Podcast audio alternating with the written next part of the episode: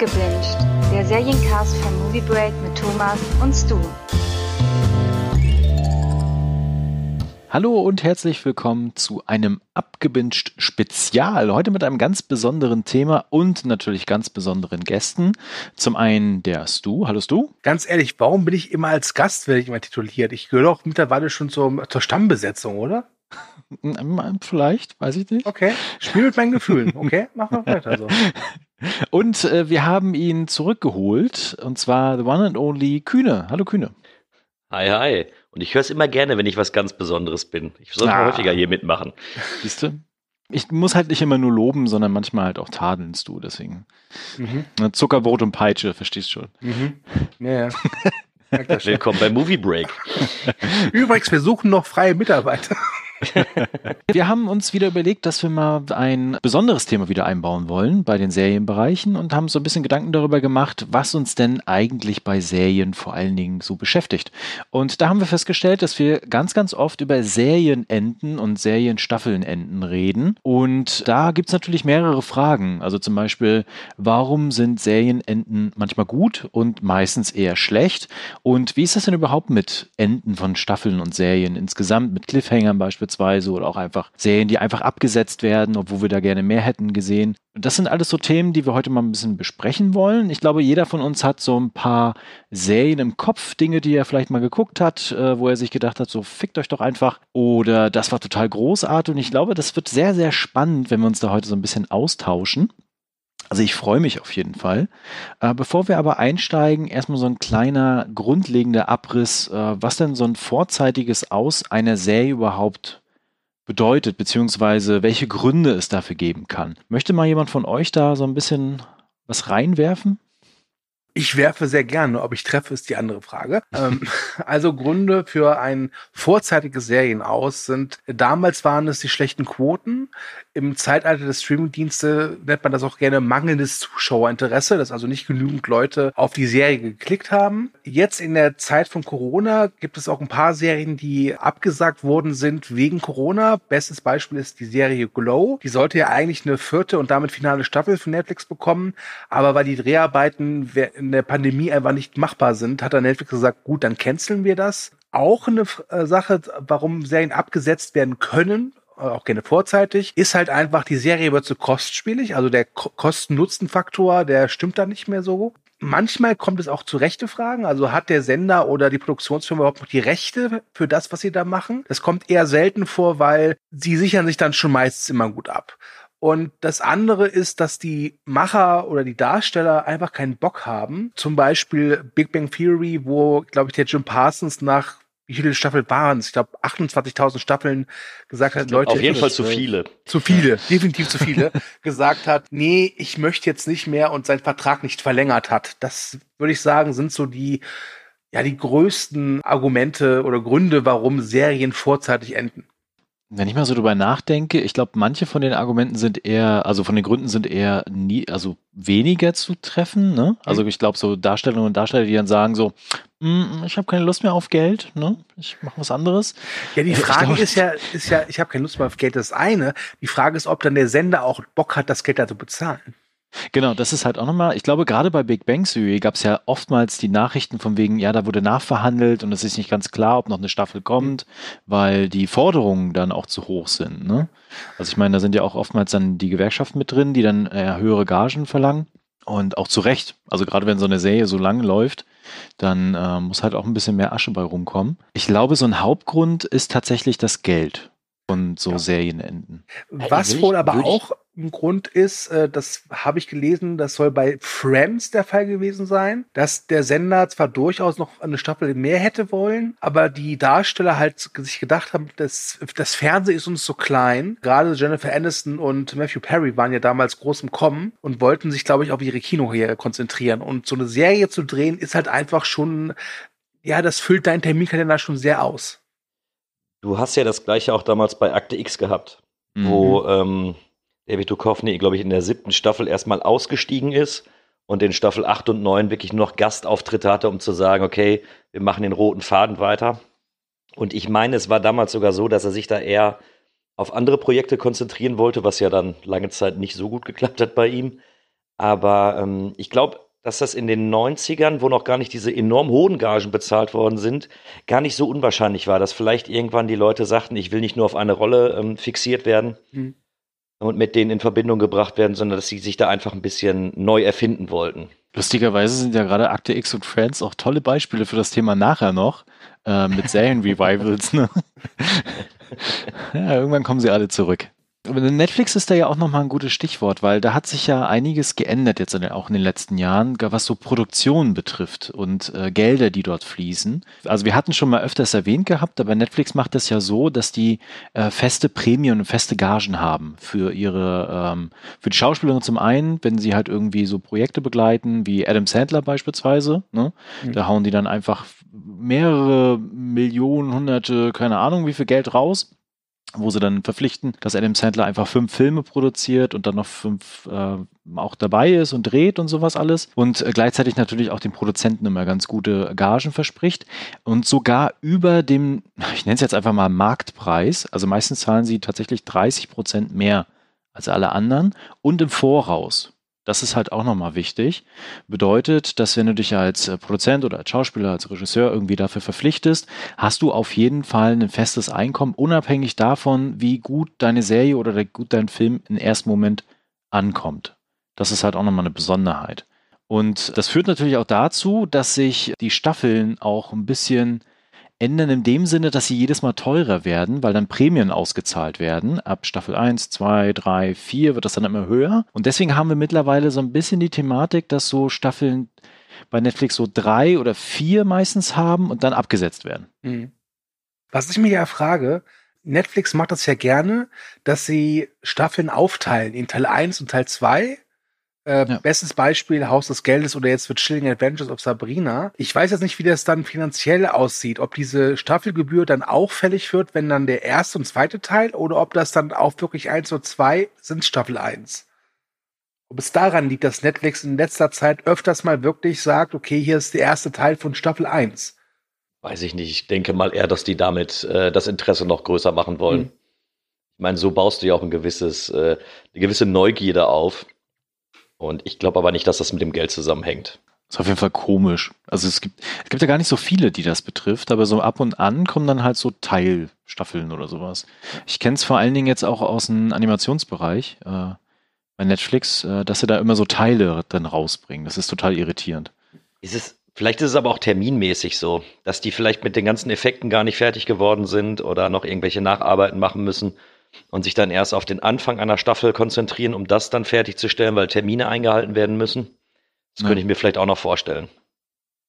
Was sich ja auch noch geändert hat mittlerweile durch das Streaming, ist, dass eine Serie, wenn sie beendet ist, nicht automatisch tot ist.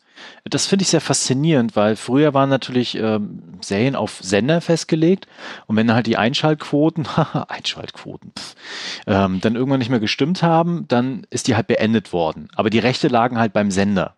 Fertig. Punkt aus.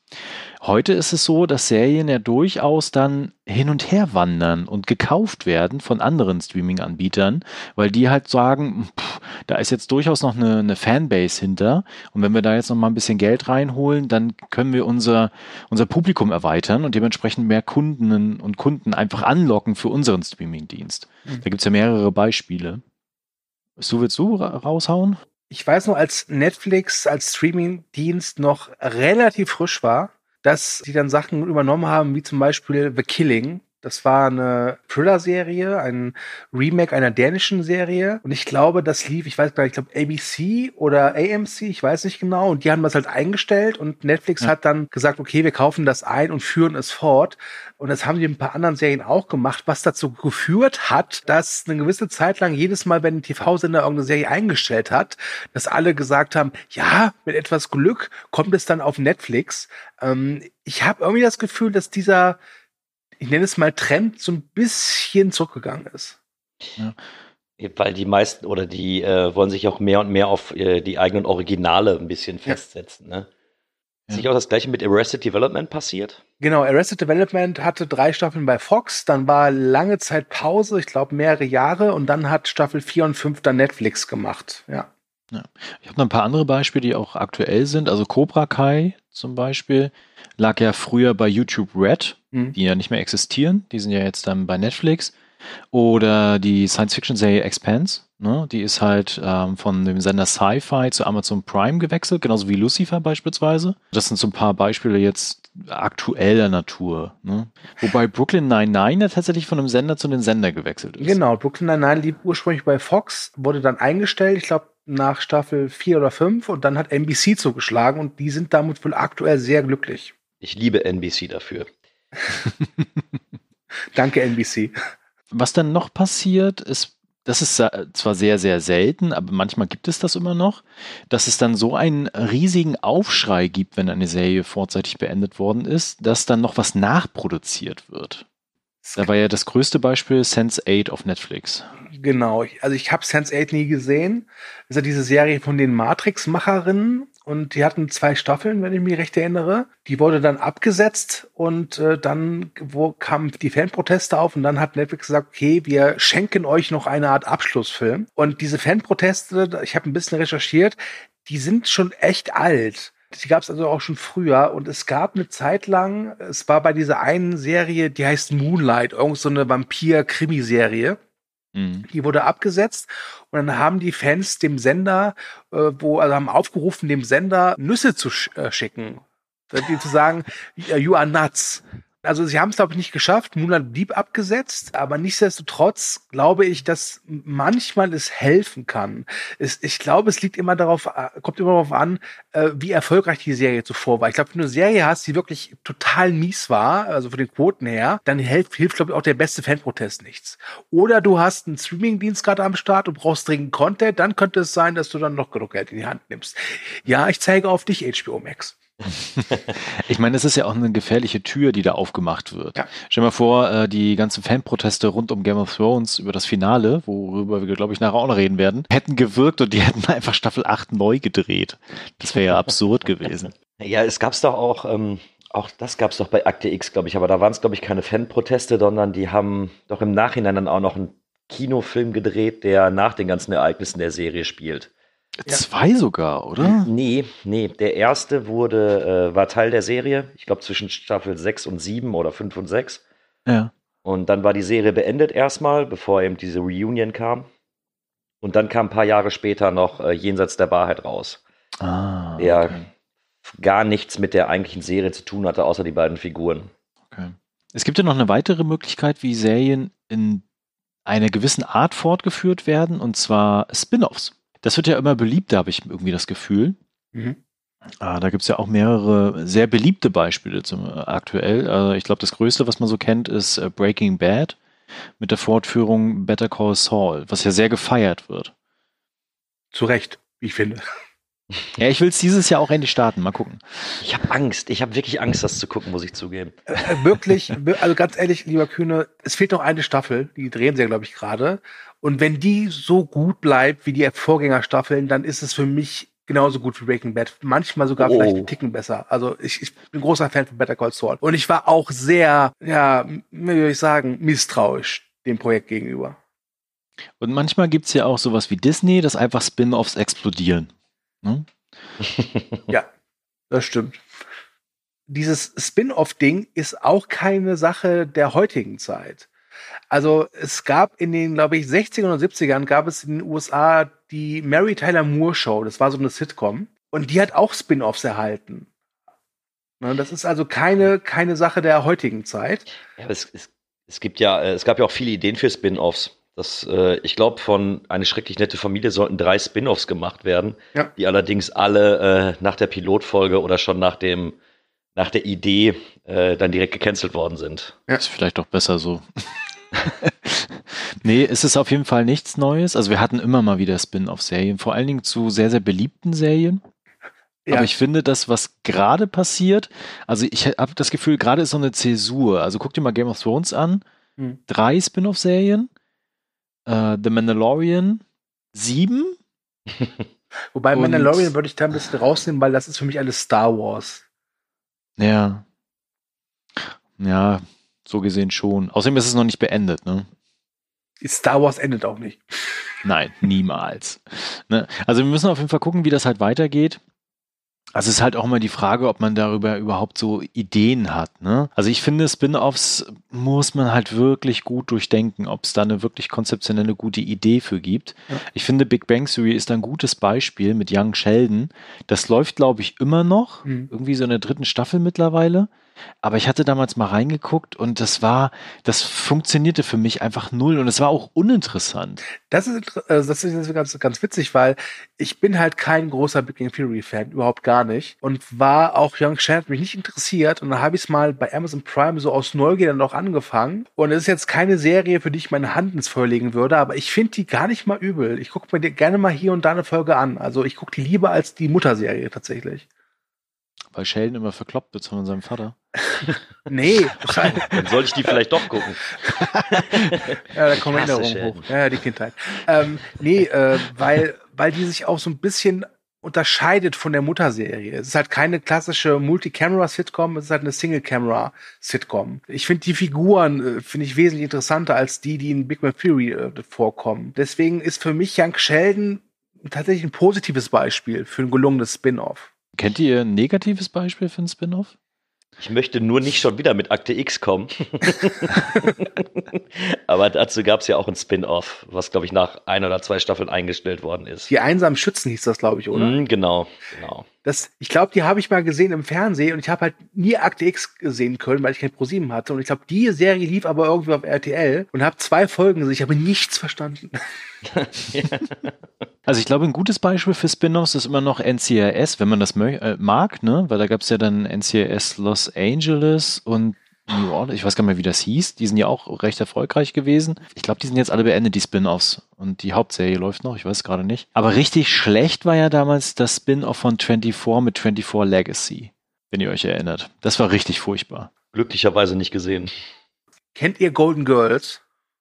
Ja. Ja. Und davon gab es halt auch ein Spin-off, weil die Beatrice Arthur, die halt die äh, Dorothy gespielt hat, hatte irgendwann keine Lust mehr, ist ausgestiegen und die anderen wollten noch. Und dann haben sie halt gesagt, okay, wir machen das so, die verbleibenden Golden Girls ziehen halt um und machen ein Hotel auf, das Golden Palace. Und das hat nicht funktioniert, weil da hatten sie halt einfach nicht mehr diese Chemie von ein. Und das ist so eine Sache bei Spin-offs.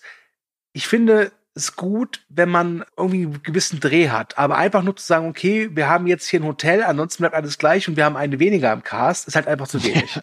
das ist einfach zu wenig, genau. Ja. Ein Beispiel aus den 90ern ist ja auch äh, das Spin-off von Herkules. Und zwar Xena. Und äh, das kam damals in der Anfangszeit ja gar nicht so gut an. Ist aber, glaube ich, heute in der Retro-Perspektive, auch weil Kevin Sorbo ja ein ziemliches Arschloch geworden scheint, äh, glaube ich, auf jeden Fall die bessere Wahl. Naja, also was halt Xena auch hatte, ist Lucy Lawless. Also ich glaube, das war ja. lange Zeit für viele Pubertierende und äh, weit darüber hinaus Männer ein, ein kleiner Traum, ne? Die Frau, die da in ihrem engen Latex-Outfit. Gut, es war Herkules mit Brüsten, also mit Frauenbrüsten. Das mag ich am Kühne, weißt du? Man versucht irgendwie was zu schreiben und der Kühne, zack, so ist es. Du hast mit engem Lederoutfit und allem angefangen. Das war eine Vorlage, da musste ich reingrätschen. Ansonsten noch von, von, mir aus ein positives Beispiel, also für mich zumindest von Spin-Offs, war äh, Stargate Atlantis zu Stargate SG1. Ne?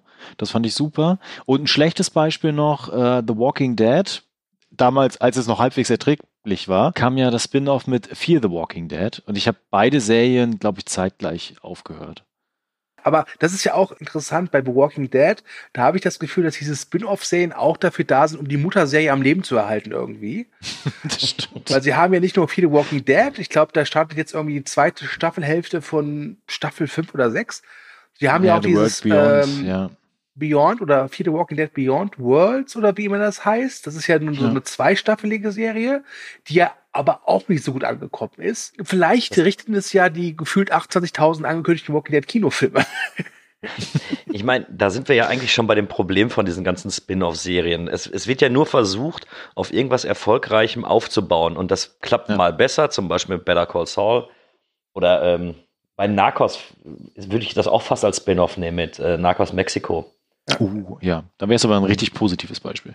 Äh, es kann ja eben funktionieren, aber bei vielen Spin-offs ist es einfach so, man, man möchte im Endeffekt noch ein bisschen Geld abgreifen. Und deswegen bin ich bei Spin-offs immer eher vorsichtig. Also ich, ich habe immer das Gefühl, dass mir da nichts Neues geboten wird. Ich glaube, es kommt darauf an, wie dieses Universum A erweitert wird, was wir kennen, und B, ob die Figuren, die wir dort sehen, gut etabliert werden. Und C, ob es tatsächlich dann auch innovative eigene Ideen hinbringt. Ne? Also ich äh, weiß noch damals bei Buffy, als dann Angel kam als Spin-off, was sie, glaube ich, auch fünf Staffeln hatte insgesamt. Das ja. kam zum Beispiel sehr gut an. Und NCRS beispielsweise war ja ein Spin-off von Jack. Ach, diese, von, genau, von der Anwaltsserie, die ich sehr gefeiert habe damals. Nee, Jack war doch das mit den Jetpiloten, oder? Jack nee, nee, nee. Genau. Okay. Äh, das ist die Anwaltsserie. Und da sind die in einer Folge quasi dann aufgetreten, noch in einer anderen Besetzung, als sie dann final war. Ne? Aber da haben sie schon ausgetestet, ob das so funktioniert. Und dann haben sie halt wirklich markante, gute Darstellerinnen und Darsteller gefunden und gute Figuren quasi etabliert. Und dann funktioniert das als Spin-off in der Form.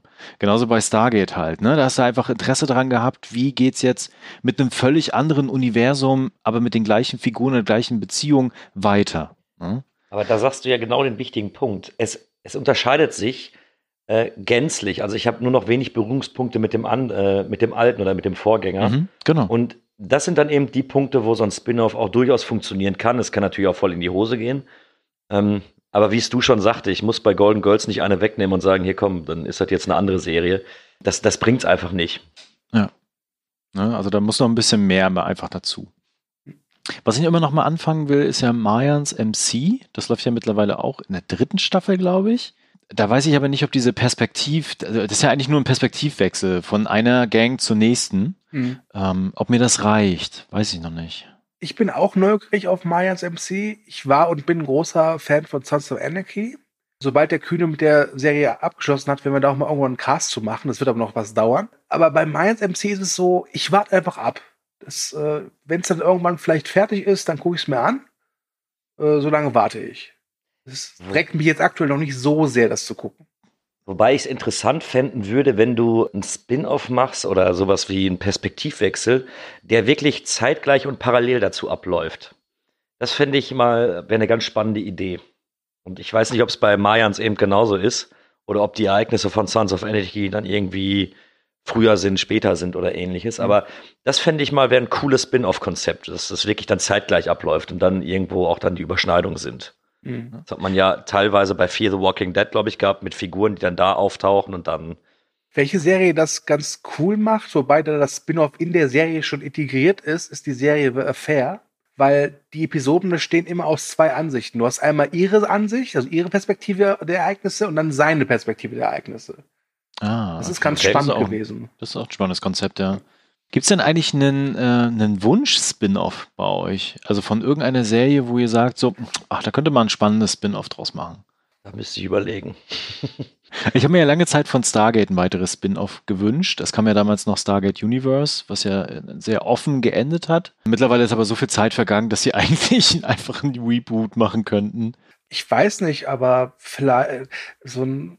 Das ist mir eingefallen, als wir jetzt, also als ich diesen Lupin geguckt habe dachte ich mir, vielleicht mal so ein Spin-off bei in dieser Sherlock-Welt von Benny Cumberbatch. Mhm. Das könnte ich mir vorstellen. Ob es funktioniert, weiß ich nicht, aber du hast mich mit der Frage auch relativ kalt erwischt, wenn ich ehrlich bin. Ha, das stand auch nicht im Handout.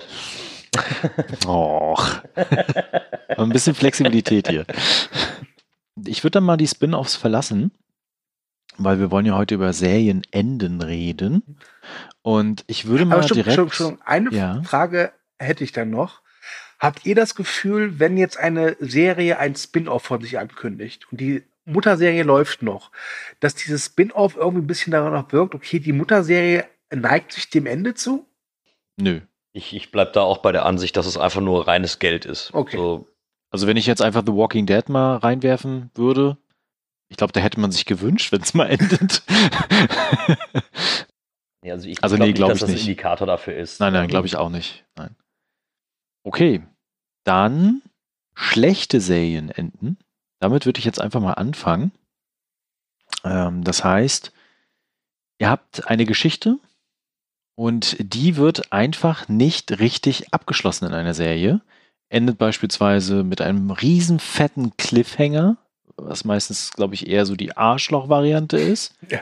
Oder sie endet einfach, einfach so. Ne? Also morgens machen die noch irgendwas und nachmittags ist die Serie zu Ende. Ich würde mal ein paar Beispiele reinwerfen, äh, die ich äh, auch selber gesehen habe, beispielsweise. ein, eines der miesesten Serienenden, was ich kenne, was richtig so ein Fick dich Serienende war, ist äh, Terminator The Sarah Connor Chronicles.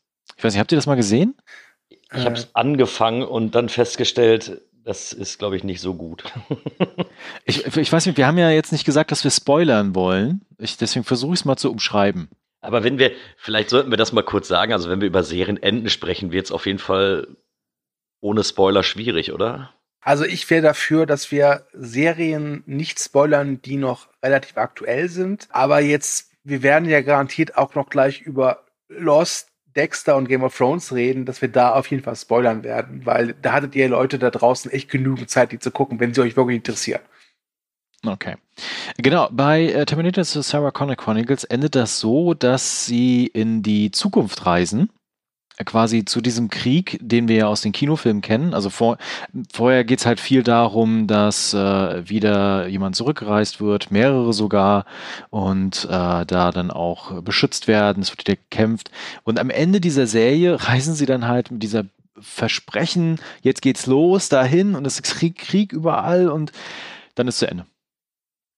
Und das war richtig, das war richtig so ein fetter Arschtritt.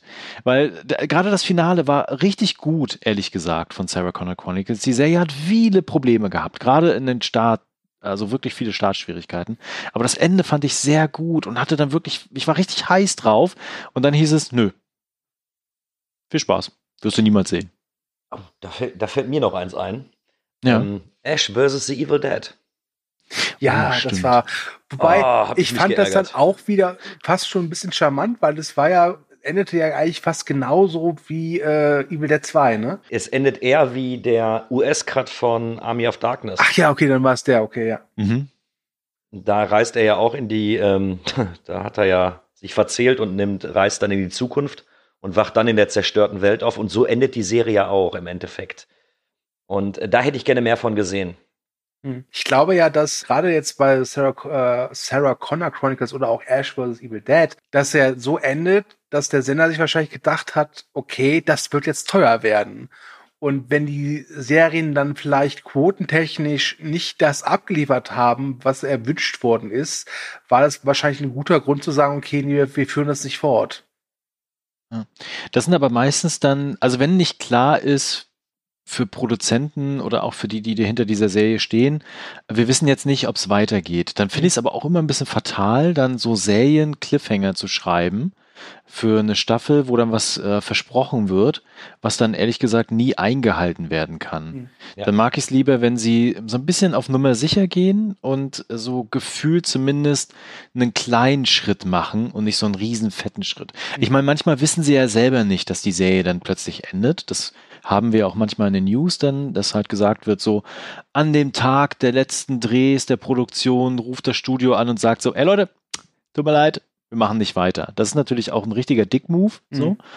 Ähm, aber meistens gibt's ja dann doch schon irgendwie so ein bisschen Vorlaufzeit, um das halt entsprechend dann einplanen zu können. Das finde ich dann immer mies. Mhm. Ja, und zumal die Leute, die sich damit auseinandersetzen, auch die Produzenten, die haben ja eine grobe Ahnung, wie es ausgeht.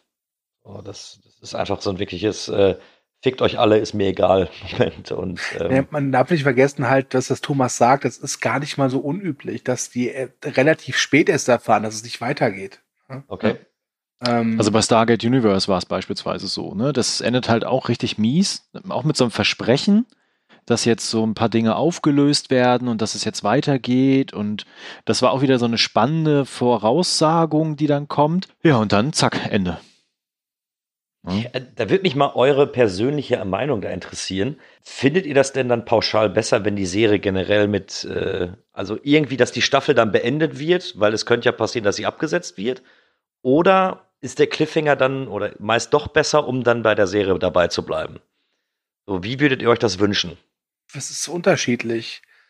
Also es gibt Enden von Serien, wo ich das Gefühl habe, dieser Cliffhanger würde so, der kommt so 30 Sekunden vom Abspann kommt nur noch diese, oh, unglaublich schockierende Enthüllung und dann ist äh, Schwarzblende. Das finde ich dann eher so, es wirkt dann eher so ein bisschen faul, aber es gibt auch gute Beispiele mit dem Cliffhanger. Also da fällt mir halt ein, das Ende der vierten Staffel Dexter, das echt einen fiesen Cliffhanger hat, aber er passte halt auch dramaturgisch perfekt. Mhm. Ich finde ja, es machen auch gar nicht mehr so viele Serien aktuell. Also habe ich zumindest das Gefühl, dass so richtig äh, fiese Cliffhanger rausgehauen werden. Ich meine, Haus des Geldes ist da sehr prädestiniert bei. Die machen das ja total gerne. Mhm. Ja, aber, aber, sonst fallen mir gar nicht mehr so viele Serien ein, die so richtig fiese, fette Cliffhanger einbauen. Ich würde aber so, so Serien wie Haus des Geldes da mal gänzlich rausnehmen, weil ist die nicht von Anfang an oder nach der ersten Staffel zumindest direkt auf vier Staffeln konzipiert worden? Nee, das war so, die lief ja ursprünglich, war das eine spanische TV-Produktion. Genau. Und das war, glaube ich, eine Staffel, die sie auch aufgeteilt haben in zwei Teile. Und dann hat Netflix die halt eingekauft äh, global und wurde dann ein Hit. Und dann haben sie gesagt, okay, wir machen jetzt noch mal eine zweite Staffel, also Teil drei und Teil vier oder so ähnlich. Was war es? Oder sogar eine, sogar drei Teile mehr. Ich weiß es gerade gar nicht mehr. Aber ähm, ja. Ja, aber ich meine, wenn ja da schon relativ klar ist durch Netflix, dass die Serie ja in irgendeiner Form eh mhm. beendet wird, dann finde ich solche Cliffhanger natürlich gut. Die aber wenn ich eben noch nicht weiß, wird das alles verlängert oder so, weiß ich nicht, ob die sich immer einen Gefallen damit tun, weil ich weiß nicht, ob wir später noch drauf eingehen. Aber das zieht die Serie natürlich auch immer ein bisschen runter, ne? Ja, ja. andererseits, so ein Cliffhanger ist halt schon auch für mich immer wieder ein Grund, an die Serie zu denken und wenn er jetzt Serie X jetzt äh, angekündigt wird, Staffel 3 kommt äh, in einem Monat, dann weiß ich, oh cool, dann werde ich endlich erfahren, wie es weitergeht. Also ich kann schon verstehen, dass sie mit Cliffhangern arbeiten. Ähm, ich wollte äh, damit auch nicht sagen, dass ich das blöd finde. Ähm, mir gefällt es ja auch. Hm. Ähm, zumindest in vielen, vielen Bereichen. Ähm, aber es ist natürlich, es kann natürlich auch wirklich in die Hose gehen. Ja, die Gefahr ist natürlich immer also, da. Also ich meine jetzt mal Vikings zum Beispiel reinzuschmeißen, äh, hätten die da jetzt mit Staffel 5 geendet, das war ja auch so mehr oder weniger ein Cliffhanger, hätte ich es vielleicht gar nicht so schlimm gefunden irgendwie. Hm. Es gibt so, es gibt kleine Cliffhanger, die in meinen Augen sehr, sehr gut funktionieren. Bei Vikings hätte ich äh, generell nach Staffel 5 gesagt, so Ende ähm, mit diesem kleinen oder mit dem, mit dieser kleinen Szene, dass Iva noch auf der Kutsche sitzt, okay, damit hätte ich leben können, aber für mich war die Serie da beendet. Ja. Ähm, und vielleicht ist es ja auch manchmal gut, ähm, da werde ich auf jeden Fall später noch drauf eingehen, wenn wir über gute Serienenden reden. Es muss ja auch nicht immer alles aufgelöst werden. Nein, genau. Das ist ja auch okay. Übrigens, um nochmal ein paar Serien reinzuwerfen, die auch so heiß diskutiert werden bezüglich ihren Cliffhangern, sind unter anderem Deadwood, da ist ja dann auch zum Glück irgendwann der Film produziert worden. Äh, Hannibal, wo ja immer noch sehr, sehr stark darüber diskutiert wird, ob es nicht doch in irgendeiner Form weitergeht. Ey, ganz ehrlich, bei Hannibal, ich habe die, also ich bin kein großer Fan der Serie. Ich habe die ersten zwei Staffeln gesehen. Aber mittlerweile finde ich es einfach nur nervig. Gefühlt einmal im Monat kommt eine Meldung, dass irgendeiner der Castmitglieder sagt so, ja, ja, wir führen Verhandlungen, es läuft super. Und dann hörst du wieder einen Monat nichts. Ja, wir haben jetzt Verhandlungen geführt. Und ah, das ist. das nervt, ja. ja. Äh, Heroes, das war übrigens auch so ein Fick dich Ende. Flash Forward, da wurde auch sehr viel versprochen. Äh, Angel kann ich mich nicht mehr so ganz dran erinnern, aber ich weiß, dass es da auch sehr heiße Diskussionen drüber gab. Mhm. Lustigerweise Alf wird sehr, sehr oft in solchen Listen genannt. Ja. Habt ihr noch weitere Beispiele? Äh, ich habe gerade so ein Flashback bei Alf. Als ich das damals gesehen habe, dachte ich, was? Und dann kam irgendwie Jahre später der Alf, der Kinofilm, der in den USA ein TV-Film war. Ja. Und dann dachte ich mir echt, okay, jetzt kommt die Antwort und dann wird das so abgehandelt, so, ja, ja, die Tenders sind jetzt in Alaska. ja. Stimmt, es gab ja noch den Kinofilm, äh, nee, TV-Film, genau. Ja. Nee, der lief bei uns, glaube ich, sogar im Kino. Der lief in Deutschland im Kino, in den USA ah, ja, okay. im Fernsehen, ja. Genau, also das ist so ein bisschen zu, den, zu der Sache mit Cliffhanger.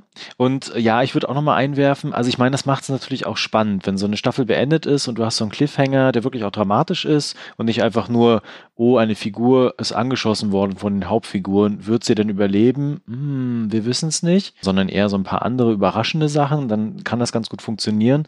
Wenn man zumindest weiß, es wird auf jeden Fall weitergedreht, sonst ist das so ein offenes Ding, mhm. wo dann eher die Fans dann aufgefordert sind, so Fanfictions zu schreiben, um das irgendwie zu beenden, wenn man ich glaube tatsächlich möchte. für so Serienschaffende ist so ein grünes Licht für zwei, drei weitere Staffeln, glaube ich, echt ein Traum, weil sie dann genau wissen, ja. okay, wir können jetzt wirklich äh, das so machen, wie wir wollen. Außer natürlich, es kommt sowas wie Corona dazwischen. Ne?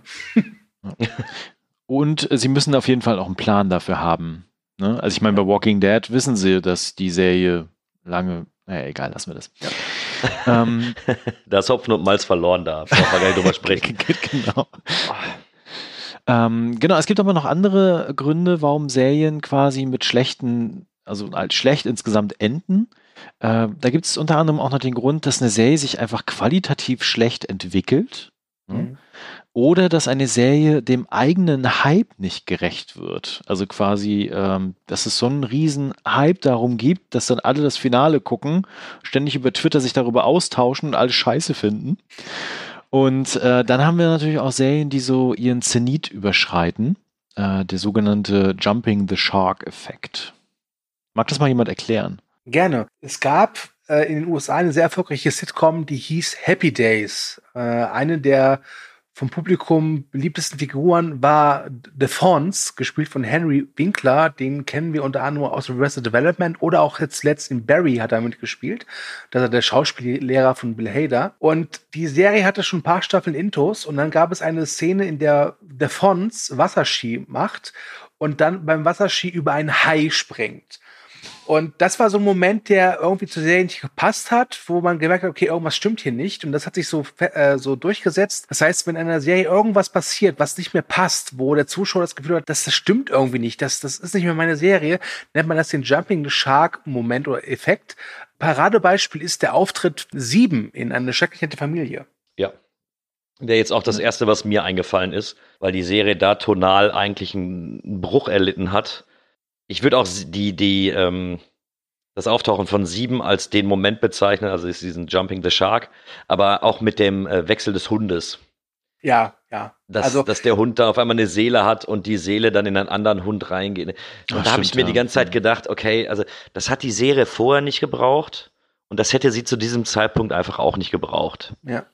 Was interessant ist bei äh, den Bundys, ist, dass die Fans bis heute akribisch diskutieren, was war jetzt der wirkliche Jumping the Shark äh, Effekt oder der Moment. Und die einen sagen, es ist sieben, die ganz harten sagen, es ist halt wirklich erst mit diesem Seelensprung des Hundes. Und ganz andere sagen wiederum, nee, es ist sobald halt Marcy Darcy existiert. Also wenn äh, äh, Ach krass, aber das Jefferson ist doch schon relativ auftaucht. früh, ne?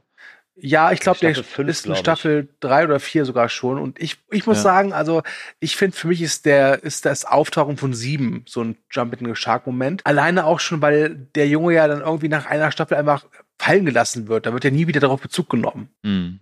Ja, mir fallen so ein paar Beispiele ein, aber ich glaube, darüber kann man sehr, sehr gut diskutieren, ob das tatsächlich der Moment war, wo eine Serie dann schlechter geworden ist. Ich weiß nicht, ob man das auch als Jumping the Shark betitelt, aber es ist ja schon so, wenn die Schauspieler aus ihrer Rolle rauswachsen, mhm. ähm, dann funktioniert es irgendwie auch nicht mehr, finde ich.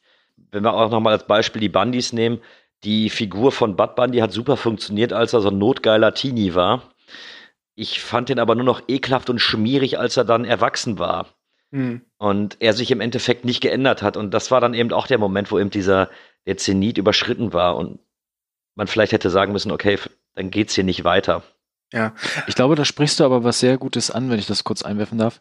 Ähm, weil gerade das ist ja ein Punkt. Man begleitet ja so Serien sehr, sehr lange im Idealfall, dass es dann ganz viele Staffeln auch gibt.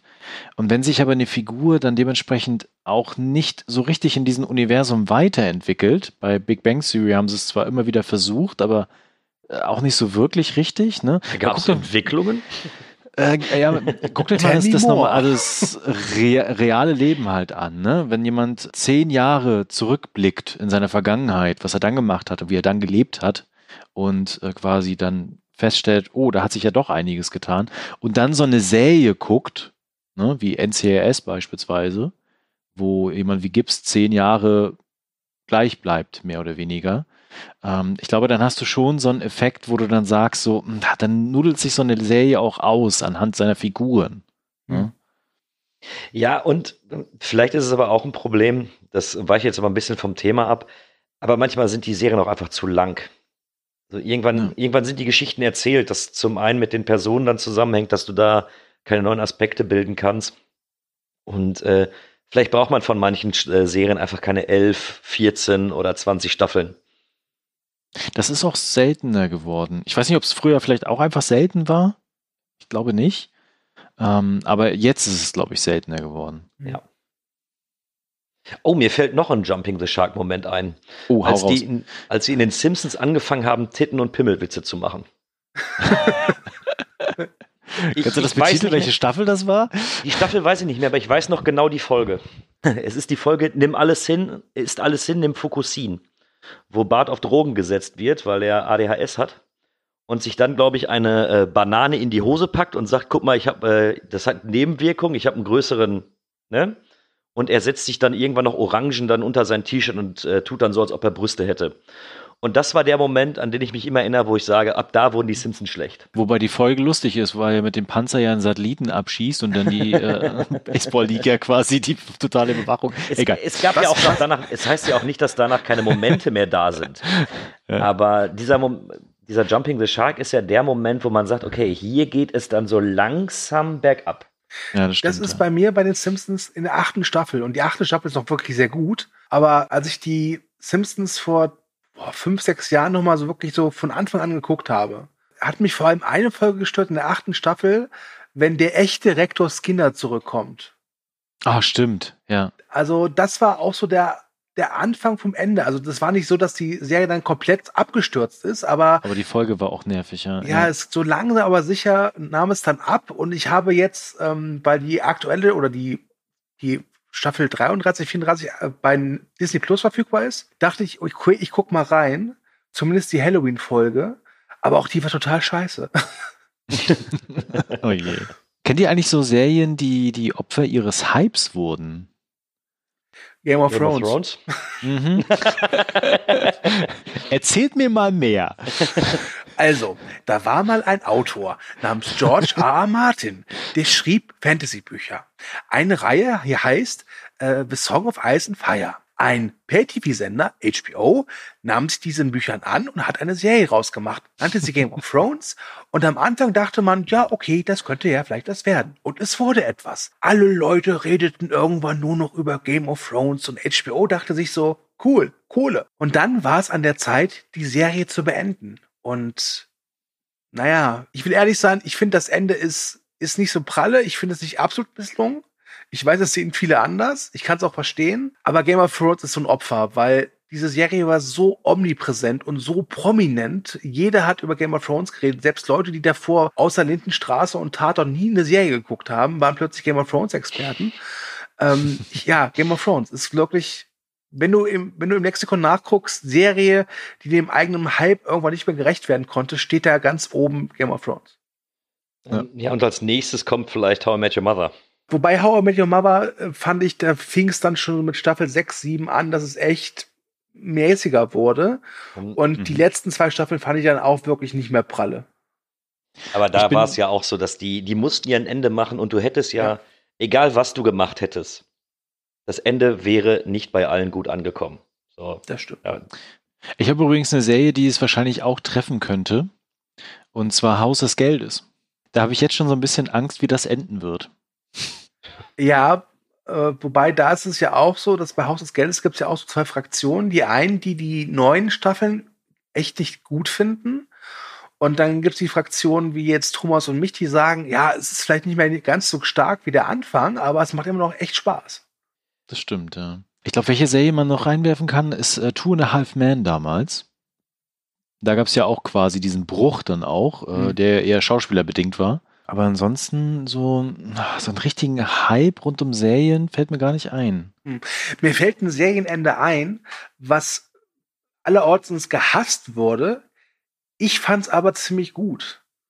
Mhm. Jetzt bin ich gespannt. Ich mochte tatsächlich das Ende von Roseanne. Du das, das Neuende oder das von das, der alten? Das alte Ende. Also wer es nicht weiß, Roseanne hat ja auch ein Revival bekommen. Da kommen wir vielleicht gleich noch zu. Und es endet ja damit in der letzten Staffel, dass die Familie Connor im Lotto gewinnt. und im Geld schwimmt und dann in der allerletzten Folge der Serie, also ich glaube, es sind zehn Staffeln insgesamt, also der alten Roseanne-Serie, als Roseanne noch kein Nazi war, ähm, kommt halt raus, äh, dass sie das, das, alles nur fantasiert hat und dass ihr Ehemann gestorben ist. Und ja, das ist natürlich an den Haaren herbeigezogen, aber nach der ganzen Zeit, mit die ich verbracht habe mit dieser Familie Connor und miterlebt habe, was sie erlebt hab, hat und wie wenig, äh, wenig Geld sie hatten und diese ganzen Alltagssorgen, dachte ich mir, ich kann es verstehen, dass sie sich da rein fantasiert.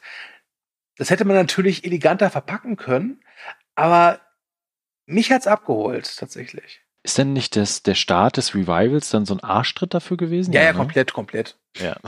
okay. Aber wenn wir jetzt schon beim richtigen Kernthema sind, hauen wir doch einfach mal raus, welche Serien, die wir haben, also auch persönlich wir haben, mhm. deren Abschluss uns richtig nicht gefallen hat, wo wir gesagt haben, so fickt euch doch einfach. Und ich werf mal meine erste Serie gleich rein.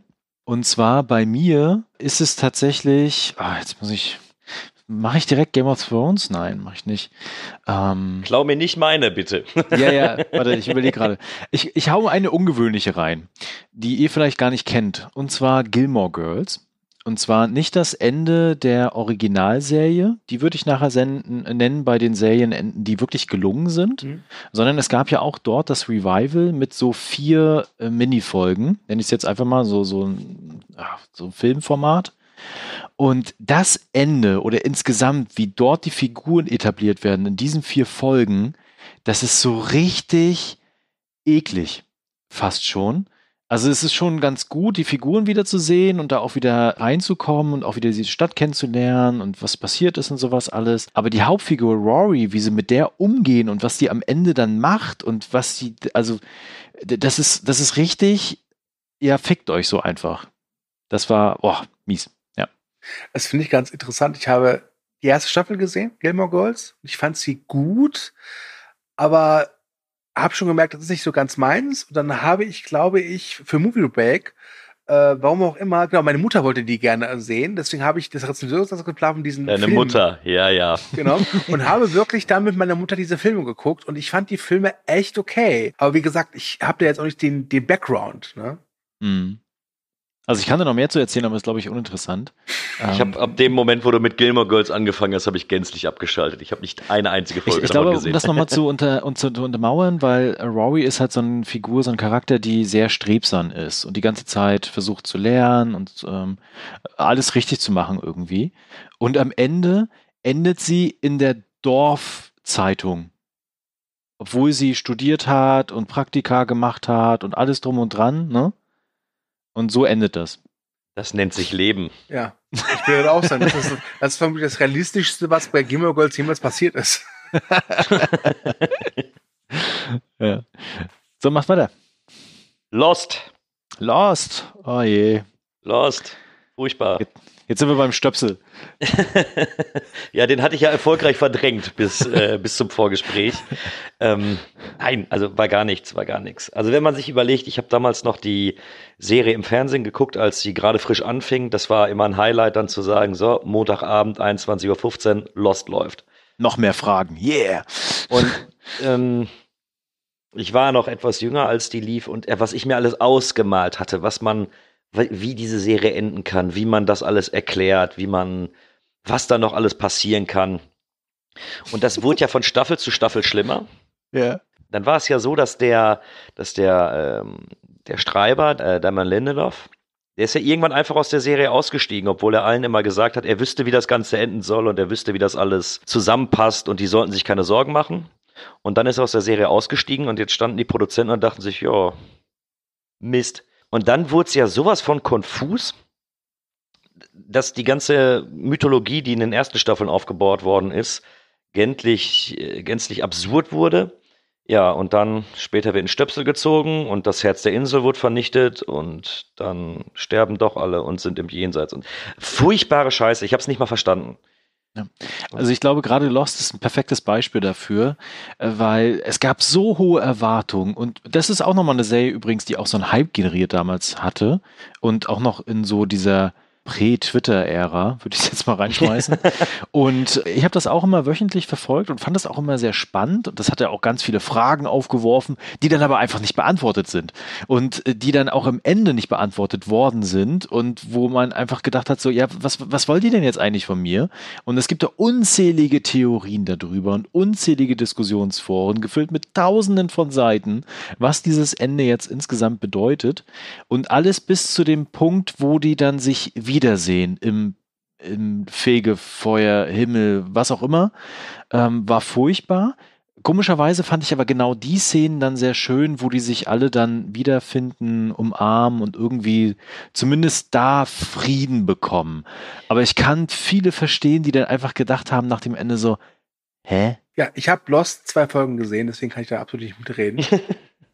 Aber äh, du kannst was über Dexter sagen. Ne? Ja, genau. Das wäre nämlich mein Pick. Äh, Dexter, eine Serie, die ich unglaublich geliebt habe. Das Ende der vierten Staffel ist mit eines der besten und für mich krassesten Staffelenden, die ich jemals hatte. Da war ich drei Tage lang down nach dem Ende. Und leider fängt es dann auch mit Staffel 5 an, dass es schwächer wird.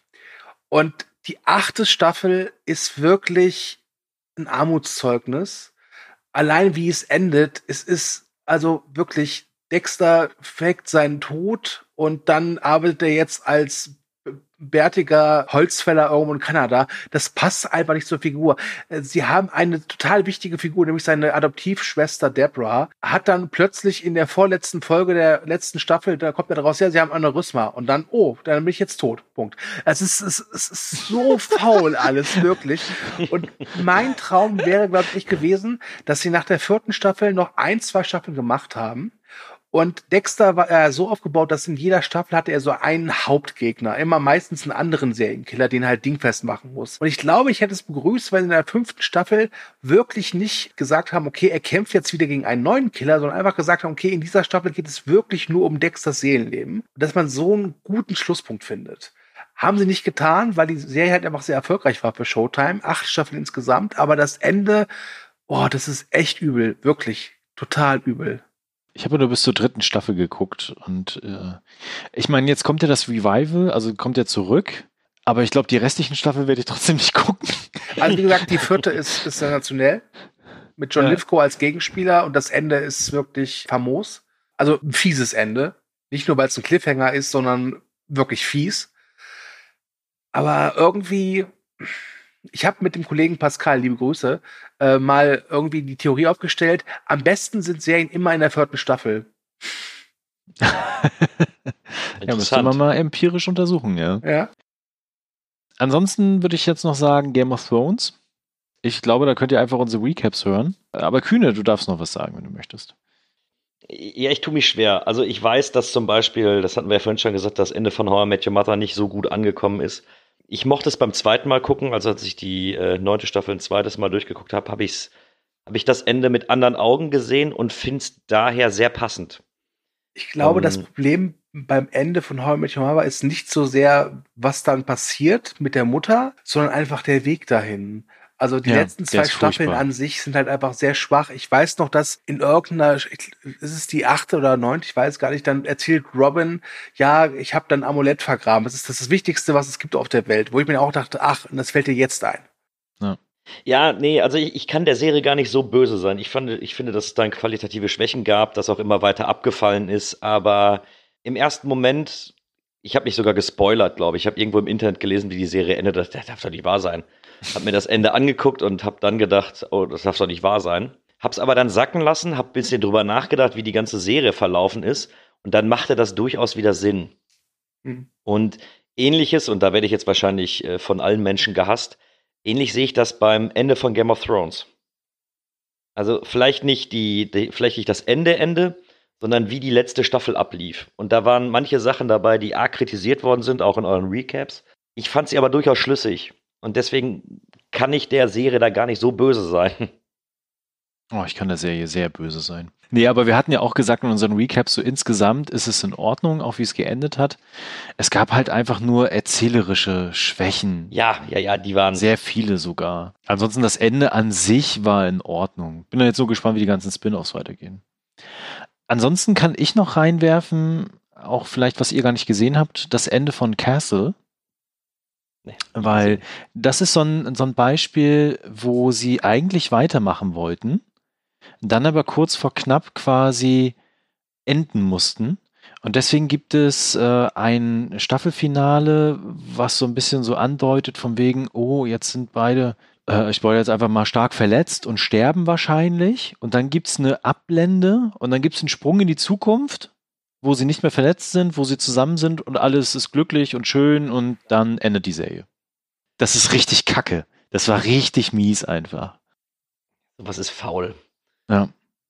Es gibt noch so ein paar andere Beispiele, Scrubs zum Beispiel. Hm. Da ist, glaube ich, die ganze finale Staffel, die man gerne so ein bisschen beiseite schieben kann. Das wollte ich nicht erwähnen, weil da wirklich die ganze, ja, wie du sagtest, die ganze Staffel ist eine Katastrophe. Also ähm, meint ihr jetzt die letzte Staffel mit den, äh, wo halt JD auch wirklich noch der Hauptdarsteller oder Hauptstar war, oder halt dieses Med School?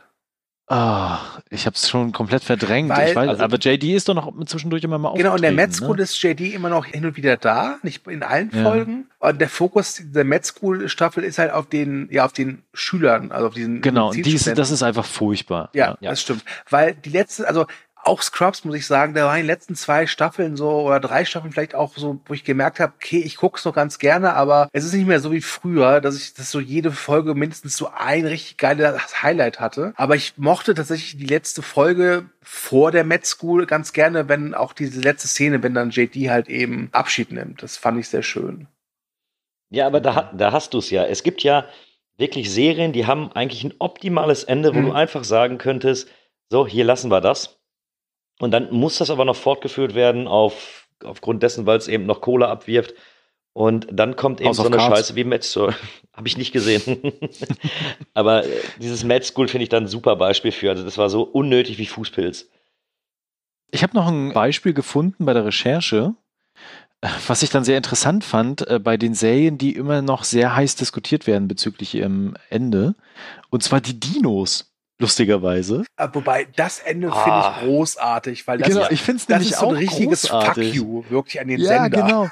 Und, und, und das passte auch perfekt, gerade zu dieser Situation, die es ja damals gab, weil die Serie ist ja abgesetzt worden, weil sie dem Sender zu politisch gewesen ist. Mhm. Und wenn man sie heute guckt, da sind so viele schöne Themen drin, die man auch Kindern gerne beibringen kann. Also es ist einfach eine großartige Serie. Und dieses Ende ist ja quasi, dass alle draufgehen, weil sie halt per Umweltzerstörung äh, äh den ganzen Planeten so sehr vernichten, dass sie ja nachher dann die, die ganzen Vulkane explodieren lassen und mhm. dann halt quasi der ewige Winter ansteht. Und damit endet die Serie. Und ich finde dieses Ende fantastisch. Ich weiß gar nicht, warum man darüber diskutieren muss. Das ist doch großartig. Also ich habe die als Kind gesehen, die Serie, und ich habe auch das Ende als Kind gesehen. Und mich hat das schon fertig gemacht. ich hat das wirklich fertig gemacht, diese, wo ich dachte, jetzt muss noch irgendwas danach kommen, weil dann sitzen sie da mit Decken und dann sagt Earl doch, glaube ich, noch zu seiner Familie, ja, ja, wir schaffen das schon, dann wird alles ja. dunkler und die Eiszeit bricht an. Ja. Und dann fährt die Kamera raus und ich war als Kind schockiert. Ja, aber guck dir doch mal unsere Parallelen an und mit aktuell unsere Gesellschaft. Ich finde das, das jetzt finde ich das Ende super. Als Kind habe ich nicht gut gefunden. ja, okay, als Kind kann ich das verstehen. Das ist dann eher so, müssen die jetzt sterben, Mama? Ja, gut.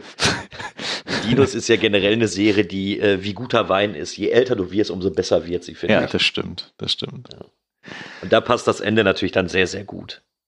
Habt ihr noch äh, andere Serien, wo ihr gesagt habt, so, ach, das Ende ist jetzt echt scheiße? Ja, so richtig scheiße nicht. Ja, also mir fällt, fällt mir gerade nichts ein. Nee, mir auch nicht. Also wenn ich jetzt kramen würde, garantiert, ich glaube, da würde der Kühn und ich garantiert doch jeder ein Dutzend Beispiele finden, aber jetzt gerade, gerade in der Zeit jetzt von Game of Thrones und so äh, und Internet, ich glaube, als Kind äh, hast du da schon, wenn du überlegst, ein paar Sachen gesehen, wo du denkst, holla die Wald, was soll das denn? Vielleicht ein Beispiel, wo ich enttäuscht war, war das Ende von Sledgehammer.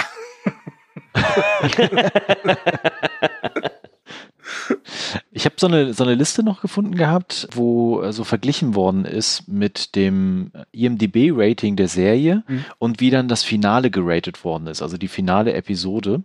Und wenn man da hinten mal so ein bisschen anfängt, findet man House of Cards ich werfe jetzt einfach ganz kurz die Zahlen mhm. rein. Also da hat einen 8,8 Rating und das Finale, die finale Folge hat ein Rating von 2,6.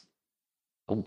Das ist richtig krass. Two and a Half Men 3,9, Game of Thrones 4,2, Dexter 4,6, True Blood 5,1, Pretty Little Liars 5,5, How I Met Your Mother 5,6 und The Brady Bunch 5,7.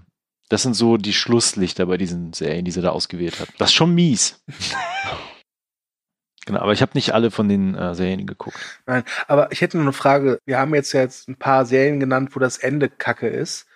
Findet ihr, dass so ein schlechtes Ende eine Serie auch äh, komplett runterzieht? Das ist ja etwas, worüber wir in Vikings Cast schon drüber geredet haben. Ich glaube schon. Also man will es eventuell nicht. Man will sich auch eventuell einreden, so, ach komm, ich hatte fünf Staffeln mein Spaß und dann war dann eben die sechste Staffel oder das Ende der sechsten Staffel blöd. Ähm, aber ich glaube, das nimmt dich schon mit, weil das immer der letzte Eindruck ist. Mhm. Ich kann zum Beispiel von Film sagen, wenn der Showdown gut ist, verzeihe ich dem Film äußerst viel. Ja. Weil, weil das eben der letzte Moment ist, mit dem ich dann aus dem Kino rausgehe. Und wenn ich da zufrieden bin, dann finde ich ihn zumindest im ersten Moment um einiges besser. Mhm weil du eben diese Befriedigung da dran hast. Mhm. Wenn du dir allerdings ein schlechtes Serienende aus, äh, wenn du ein schlechtes Serienende hast, du begleitest diese Serie ja vielleicht auch über mehrere, in der jetzigen Zeit mit dem Stream, über mehrere Wochen, aber damals ja noch über mehrere Jahre hinweg. Und du willst ja auch irgendwie, dass, da, dass die Charaktere, die du lieb gewonnen hast, ein vernünftiges Ende bekommen. Und ich glaube schon, dass das ein bisschen das runterzieht. Mhm. Also meine Theorie ist ja, beim Schreiben ist es ja genauso. Du musst gut anfangen und gut enden. Mhm. Und ich glaube, bei Filmen ist es genauso, wenn das, äh, der Anfang gut ist und der Mittelteil so okayisch, aber das Finale dann sehr, sehr gut, bleibt dir länger in Erinnerung, als wenn das Finale schlecht ist. Bei Serien ist es natürlich ein viel, viel längerer Zeitraum, den man da begleitet. Aber auch da, zum Beispiel Game of Thrones, ähm, ich glaube, wenn du jetzt mal einen Rewatch machst, dann denkst du so, geil, coole sechs beziehungsweise fast sieben Staffeln und dann gucke ich nochmal Staffel 8. Ne? Und das zerstört natürlich auch so ein bisschen so deine Vorfreude auf diese Serie mhm. insgesamt dann, die nochmal erleben zu können. Ja. Und wir gehen ja jetzt dann, glaube ich, gleich über zu Serien, die ein richtig cooles Ende haben. Ja. Und die natürlich auch von der Serie an sich dann dir viel, viel stärker, glaube ich, in Erinnerung bleiben, als wenn diese Serien ein schlechtes Ende gehabt hätten. Ja, also ich glaube, das schon, da ist schon, schon was dran dann auch. Wobei ich sagen muss, um jetzt mal den Bogen zu machen zu den guten Serienenden, ich habe bei der Recherche schon das Gefühl gehabt, dass es gefühlt mehr schlechte Serienenden als gute gibt. Ja. Naja, da kommen wir ja wieder drauf zurück. Du musst den Fans gerecht werden. Du musst den Charakteren, die über mehrere Staffeln oder mehrere Jahre dann, äh, mit denen du dich angefreundet hast, denen musst du gerecht werden. Mhm du musst die Story vernünftig beenden. Mhm. Nimm doch mal eine Sitcom. Nimm eine schrecklich nette Familie, unabhängig davon, was da so in der Zwischenzeit passiert ist. Das vernünftig zu beenden, weil du machst ja einfach einen Cut und dann ist das Ding zu Ende. Mhm. Weil was soll da jetzt groß passieren, wenn jetzt nicht jemand stirbt oder irgendwas ganz Utopisches passiert? Und das ist, glaube ich, ein Knackpunkt anhand der Erzählung. Du brauchst halt einen roten Faden, einen Fahrplan. Du musst im Kopf haben, wie so eine Serie auch enden soll. Ansonsten schreibst du ja quasi von, von dich von Staffel zu Staffel. Und dann äh, kann es, glaube ich, nicht so gut werden, ehrlich gesagt. Deswegen sind ja Miniserien, die ja mittlerweile ja doch öfter mal kommen und auch verstärkter kommen, auch so erfolgreich. Chernobyl zum Beispiel. Ach, großartig. Weil da einfach klar ist, du hast das, äh, du hast den Anfang und du weißt halt, wie es ausgeht und du hast ein komplettes Konzept, was du dann schreibst. Das haben wir manchmal im Serienbereich auch, wenn ganz klar von vornherein gesagt wird, diese Serie ist für drei Staffeln ausgelegt und ich weiß, wo es halt hingeht. Das ja, merkt man dann auch. Schön, dass du das einwirfst. Das muss nicht immer der Fall sein. Bei Supernatural war es so. Die haben die Serie war auf fünf Staffeln konzipiert und ja. sollte auch in der fünften Staffel enden und hat so ein ganz leicht offenes Ende noch gehabt. Bis dahin, also ich habe Supernatural irgendwann abgebrochen, ich glaube in Staffel 9, weil es danach unerträglich wurde. die haben im Endeffekt das gleiche wie immer gemacht. Du hättest die, du hättest da nach fünf Staffeln sagen können, Top-Ende, wäre super gewesen. Äh, du hättest eine vollkommen runde Serie gehabt und alles, was danach kam, war dann teilweise wirklich Hanebüchen. Die Cliffhanger an den einzelnen Staffeln enden teilweise katastrophal es gibt eben auch diese Beispiele, wo dann eben, wo es dann einfach weitergeführt wird. Ja. Aber jetzt sind wir ja schon bei guten Serienenden. Wollt ihr mal ein paar Sachen reinwerfen, damit wir auch mal was Positives haben? Breaking Bad. Warum Tatsächlich, ähm, perfektes Staffelende. Ähm, hängt aber auch damit zusammen, weil die Serie von vornherein fast alles richtig macht. Sie ist nicht zu lang. Ähm, wenn die Serie auf 100 oder 150 Folgen ausgelegt worden wäre, glaube ich, wäre dann irgendwann der Zenit überschritten worden. Ähm, ich bekomme ein Ende, mit dem sich jeder anfreunden kann. Also gut, wir spoilern ja in dem Bereich. Walter White war ja kein guter mehr. So dass der jetzt überlebt oder so oder dann glücklich wird mit seiner Familie. Das war ja klar, dass es nicht passiert. Mhm. Ähm, ich fand es in dem Fall auch schön, dass es offen gelassen worden ist, was mit äh, Jesse Pinkman passiert. Er sitzt ja später nur im. Ja, ja den, ja, den gucke ich, mir aus, guck ich mir aus Trotz nicht an, genau deswegen.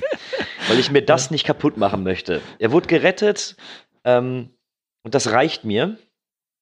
Und dementsprechend, ich muss sagen, das war wirklich ein Top-Ende. Genauso hätte ich es mir gewünscht. Wobei ich bei Breaking Bad sehr interessant finde, dass das eigentlich perfektere Ende in Staffel 4 war. Und zwar, wenn er Gus Fringe umbringt.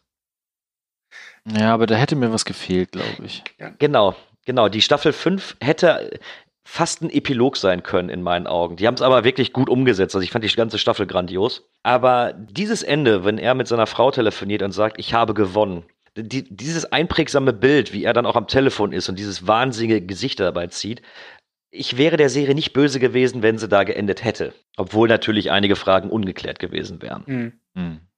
Welches Serienende ich toll fand, das ist allerdings ein Serienende, das ist bis heute stark diskutiert, ist das Ende von den Sopranos. Ich, habt ihr die gesehen?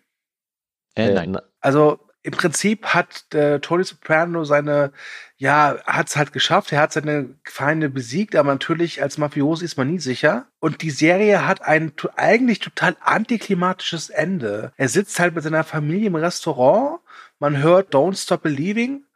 Und dann hört man, wie die Tür aufgeht mit so einer Klingel. Er guckt nach oben und dann Schwarzblende. Und das war's.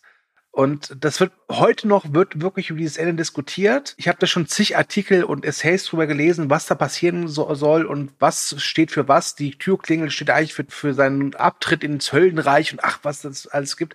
Aber ich okay. fand das Ende in seiner Offenheit konsequent, aber jetzt nicht offen, dass du weißt, okay, hat der Böse vielleicht doch überlebt? Nee, sondern weil es sich einfach so in diesem Moment einfach verlässt. So, das ist jetzt, das ist jetzt Ende. Äh, das, das, das habe ich selten so erlebt. Ich kann verstehen, wenn man damit ein bisschen unglücklich ist, aber ich finde, das Ende ist wahnsinnig gut. Mir fehlt noch vielleicht in, im Zuge der Gesamtserie Malcolm mittendrin ein. Also ich finde es schön, dass sie das dann einfach mit mhm. dem Verlassen der Schule von Malcolm dann auch beendet haben.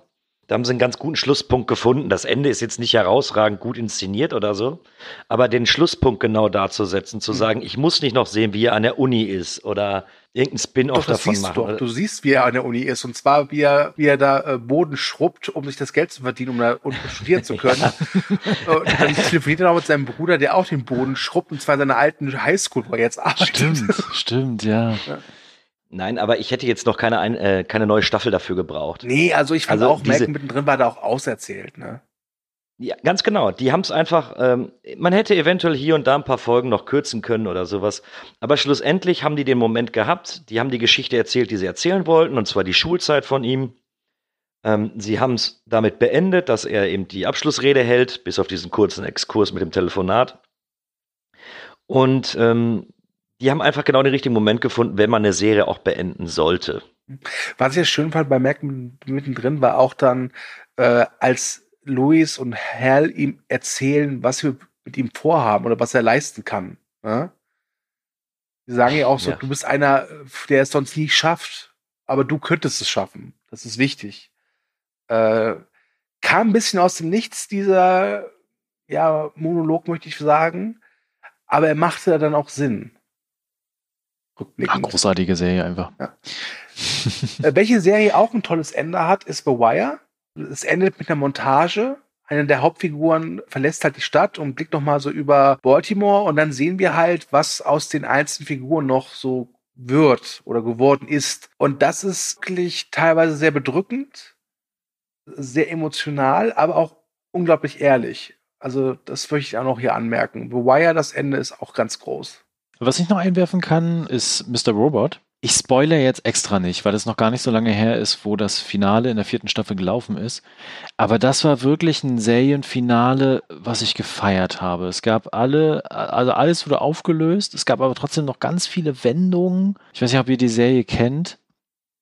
Und äh, aber das war auch so ein total befriedigendes Ende. Mhm. Also da ist wirklich, ich glaube, in so einen Listen, wo man das so ein bisschen rankt, ist, glaube ich, Mr. Robot mittlerweile ganz, ganz weit oben zu finden. Und äh, dann habe ich noch ein Beispiel, auch aus der jüngeren Zeit, und zwar Gotham. Das endet eigentlich auch auf den Punkt. Die letzte Staffel mussten sie verkürzt nochmal raus, also verkürzen quasi, weil das Geld auch irgendwie, also es wurde halt abgesetzt dann, dann haben sie aber trotzdem noch ein paar Sachen produziert. Das ist dann auch eher noch so Holter die Polter, damit sie noch einen Abschluss finden, aber die letzten, die letzte Folge ist quasi so die Vorgeschichte von Batman. Batman Year Run. Und das ist wirklich auch großartig. Und am letzten Szene hast du auch eher so Bock, so von wegen, geil, jetzt möchte ich, dass da jetzt eine Batman-Serie kommt. okay. Habt ihr noch weitere Beispiele? Aktuell nicht, außer halt, dass ich nochmal sagen möchte, guckt alle die Sopranos und The Wire. Was ich noch sagen kann, ist, äh, weil wir es vorhin auch schon hatten, Sons of Anarchy. Hm? Ich finde, das ist auch ein schönes, passendes Finale, äh, weil Jackstar Ort auch die Konsequenzen aus seinem kompletten Handeln aus den ganzen Staffeln quasi vor sich hat, vor sich sieht und auch alle Figuren dementsprechend ja auch handeln und leiden müssen und quasi dann für sich auch den Schlussstrich zieht. Das ist großartig. Mhm. Und ansonsten hätte ich noch so spezielle Sachen reingeworfen. Ich fand das Ende von Stargate damals sehr, sehr gut. Äh, ich meine, das ist ja auch eine Serie, die zehn Staffeln, glaube ich, hatte. Und äh, trotzdem hast du beim Finale das Gefühl, okay, Jetzt kann ich mit guten Gewissens die Figuren verlassen. Das hat mir gefallen. Gut, es gab noch zwei Filme dann. Und lustigerweise habe ich heute so ein bisschen dann Recherche betrieben und nochmal nachgeguckt und auch so ein paar Clips im Internet nochmal geguckt von so Serienenden. Und ich fand damals auch, weil ich bin ein riesen Science-Fiction-Fan, die das Ende von Space 2063 sehr schön. Kennt ihr nicht? Wahrscheinlich nicht. Das ist halt so ein äh, Kriegsdrama-Thematik, wo es viel darum geht, was ist ein Mensch wert und wie wird hier auch Krieg inszeniert, um Macht durchzusetzen setzen mit den Soldaten, die an der Front leiden müssen. Und das Finale setzt da auch einen guten Schlusspunkt. Das hat mir gefallen. Mir ist jetzt gerade noch eingefallen, ich weiß nur nicht, ob man das wirklich dann als Serie oder als Miniserie oder ähnliches betiteln sollte. Book on Bly Manor. Oh, oh, oh ja, das Und Finale ist da, hat, da ist, da muss ich sogar zugeben, mir hat die ganze Serie gar nicht, also diese, diese Staffel, hat mir überhaupt nicht gefallen. Und ähm, das Ende und da haben wir auch den Punkt, was wir vorhin besprochen haben, mit wie lässt sich das Ende zurück. Das, die letzte Folge fand ich so großartig und so schön inszeniert, so schön gemacht, ja. ähm, dass ich deswegen der Serie gar nicht böse sein kann, dass sie einfach gar, also dass sie mir zumindest nicht so gut gefallen hat. Ja. Ähm, das kann ich unterstreichen. ähm, ich werfe nochmal die Liste ein, die ich vorhin schon mal hatte, jetzt quasi mit den Ratings von der letzten Folge von den bestbewertetsten Folgen. Und da haben wir tatsächlich auf Platz 1 Breaking Bad mit einer 9,9. Die Menschen haben Geschmack, was soll ich sagen, ne? wir haben dann äh, Chernobyl mit 9,9, wir haben dann The Office mit 9,8, äh, wir haben Avatar, The Last Airbender mit 9,8, wir haben Person of Interest mit 9,8. Da fällt mir gerade ein, dass mir da immer noch die letzten zwei Staffeln fehlen. Vielleicht sollte ich es doch nochmal gucken. Wir haben The Americans mit 9,8, Hannibal mit 9,8, Friends mit 9,7. Das wird ja auch immer sehr gut diskutiert darüber. Parks and Recreation mit 9,7, Spartacus mit 9,7, das kann ich übrigens sehr unterstreichen. Uh, Justified mit 9,7, Friday Night Lights mit 9,7. Gut, The Big Bang Theory mit 9,6, Community mit 9,6, das ist auch so ein bisschen überraschend. Daredevil auch und Fleabag mit 9,5. Das Ende von Fleabag war auch schön, das stimmt. Also es gibt durchaus Beispiele für äh, schöne Serien. Parks and Recreations überrascht mich gerade, weil ich glaube ich die ganze letzte Staffel aus meinem Kopf gestrichen habe, weil die furchtbar war.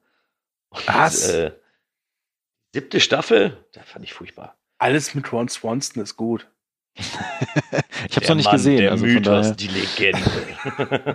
Hm, vielleicht noch mal eine Frage reinzuwerfen: Was macht denn für euch eigentlich ein gutes Serienende überhaupt aus? Darüber haben wir noch gar nicht geredet. Ich glaube, zum einen, wenn es eine Geschichte befriedigend abschließt, natürlich dann Emotionen sind für mich wichtig.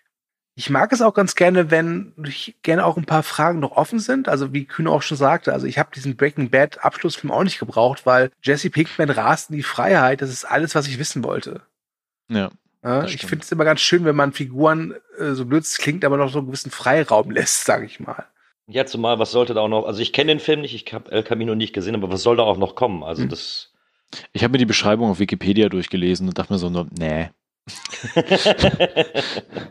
Brauche ich nicht. Ähm, ich, ich, ich glaube, das ist so ein bisschen so dieses Gefühl, was ich auch gerade bei Stargate beschrieben habe, dass man die Figuren loslassen kann. Wisst ihr, was mhm. ich meine?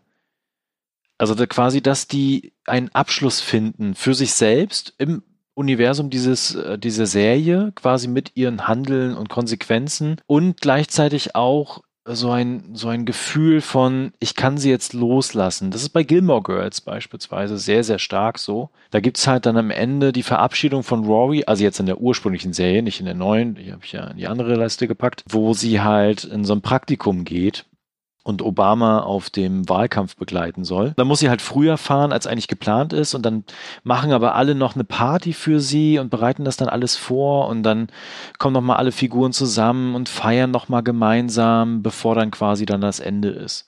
das ist zum Beispiel ein sehr, sehr schönes Ende für diese Serie, weil du diese Figur verabschieden kannst mit allen anderen gemeinsam. Ich glaube, das macht viel aus. Ähm, ich, ich glaube aber, dass das perfekte Serienende sehr stark davon abhängig ist, was ich für eine Serie dort vor mir habe. Ja, na klar.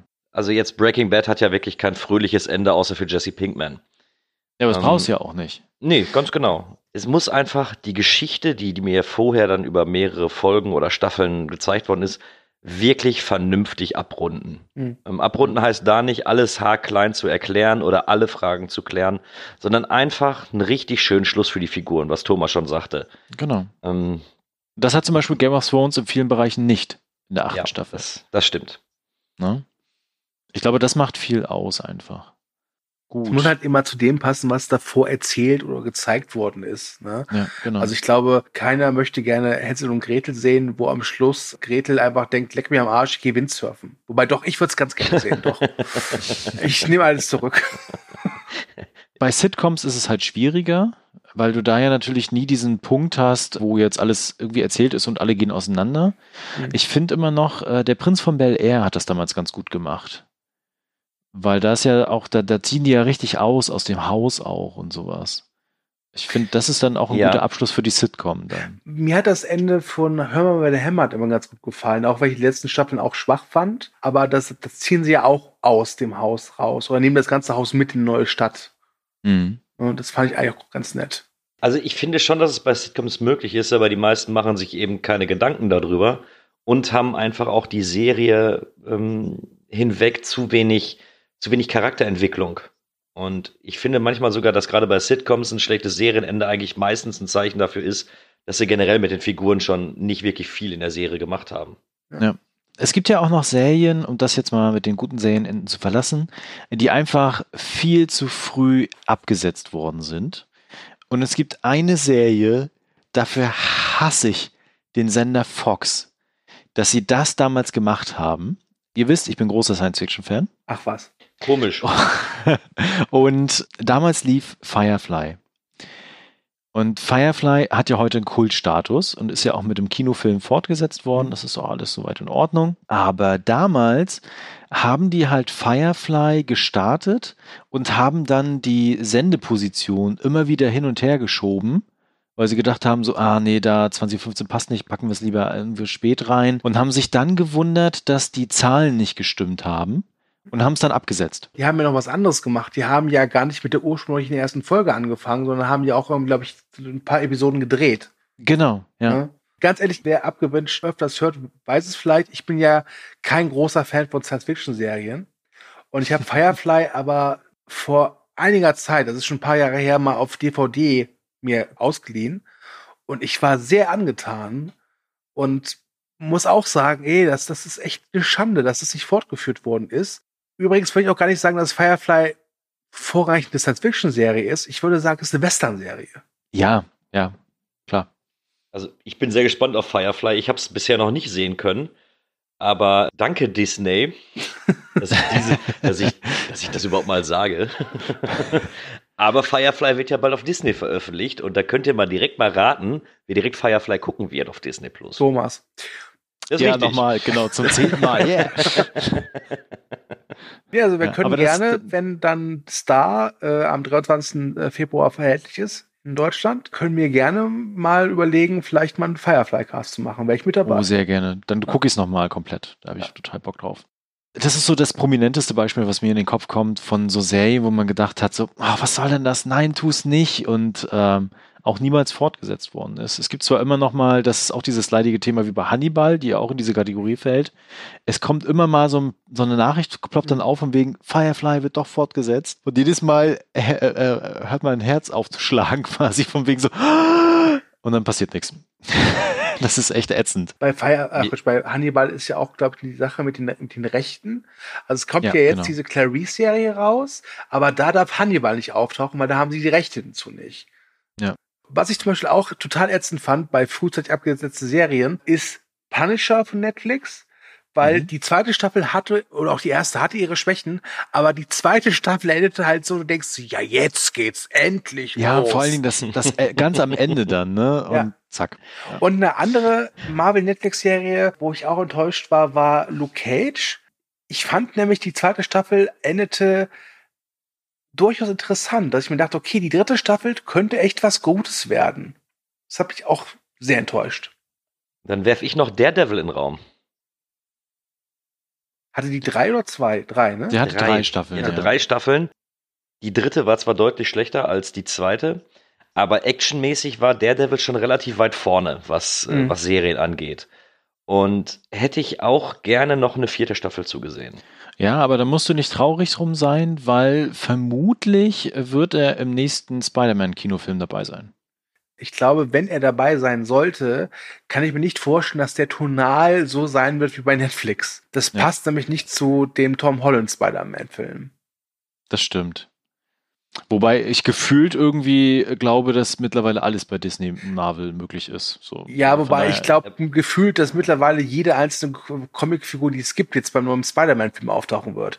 Wenn man so diese ganzen Casting-News und Gerüchte mal so durch durchliest. Mm, das stimmt. Aber warten wir erstmal ab, wie es dann schlussendlich aussieht und ja. äh, Ne, das kann auch einfach ein netter Cameo sein und ähm, ja, genau. Ich würde dann eher darauf hoffen, dass Disney durch ihren Subkanal Star, kurze Erklärung, Star wird ein kostenloser Zusatz sein zu Disney Plus, wo man halt eben die Erwachseneninhalte nächstes Mal sehen kann, die Disney halt im äh, Tresor liegen hat. Ich könnte mir durchaus vorstellen, dass die vielleicht, wenn sie die Rechte dafür dann wieder haben, oder ich weiß nicht, haben sie mittlerweile, ist ja egal, dass sie dann sagen, okay, wir machen jetzt hier weiter oder machen eine neue Daredevil-Serie. Mal gucken.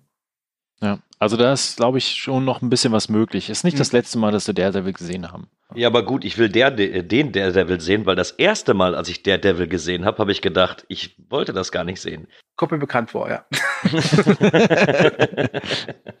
ansonsten würde ich noch äh, mal sagen, The Get Down. Ich weiß nicht, ob ihr die gesehen habt auf Netflix. Nein, nee. Ähm, die hatte eine Staffel, die ist wirklich fantastisch, hat ein hohes Production Value. Ich glaube, das ist auch das Problem gewesen, ja. dass sie einfach unglaublich teuer war. Ja. Aber die ist so fantastisch gut. Also die erste Staffel kann man auch wirklich einfach mal gucken. Da ist jetzt auch kein richtig grobes, großes Cliffhanger-Ende. Also es macht einfach Spaß, da mal reinzugucken. Und deswegen war es auch umtrauriger, dass die halt einfach abgesetzt worden ist. Ansonsten, ich habe es ja vorhin schon gesagt, Terminator, The Sarah Connor Chronicles, ne, macht gerne nochmal eine Terminator-Serie von mir aus. Futurama wird ja gerne auch mal dabei genannt, wobei ich durchaus finde, dass Futurama halbwegs guten Abschluss hatte.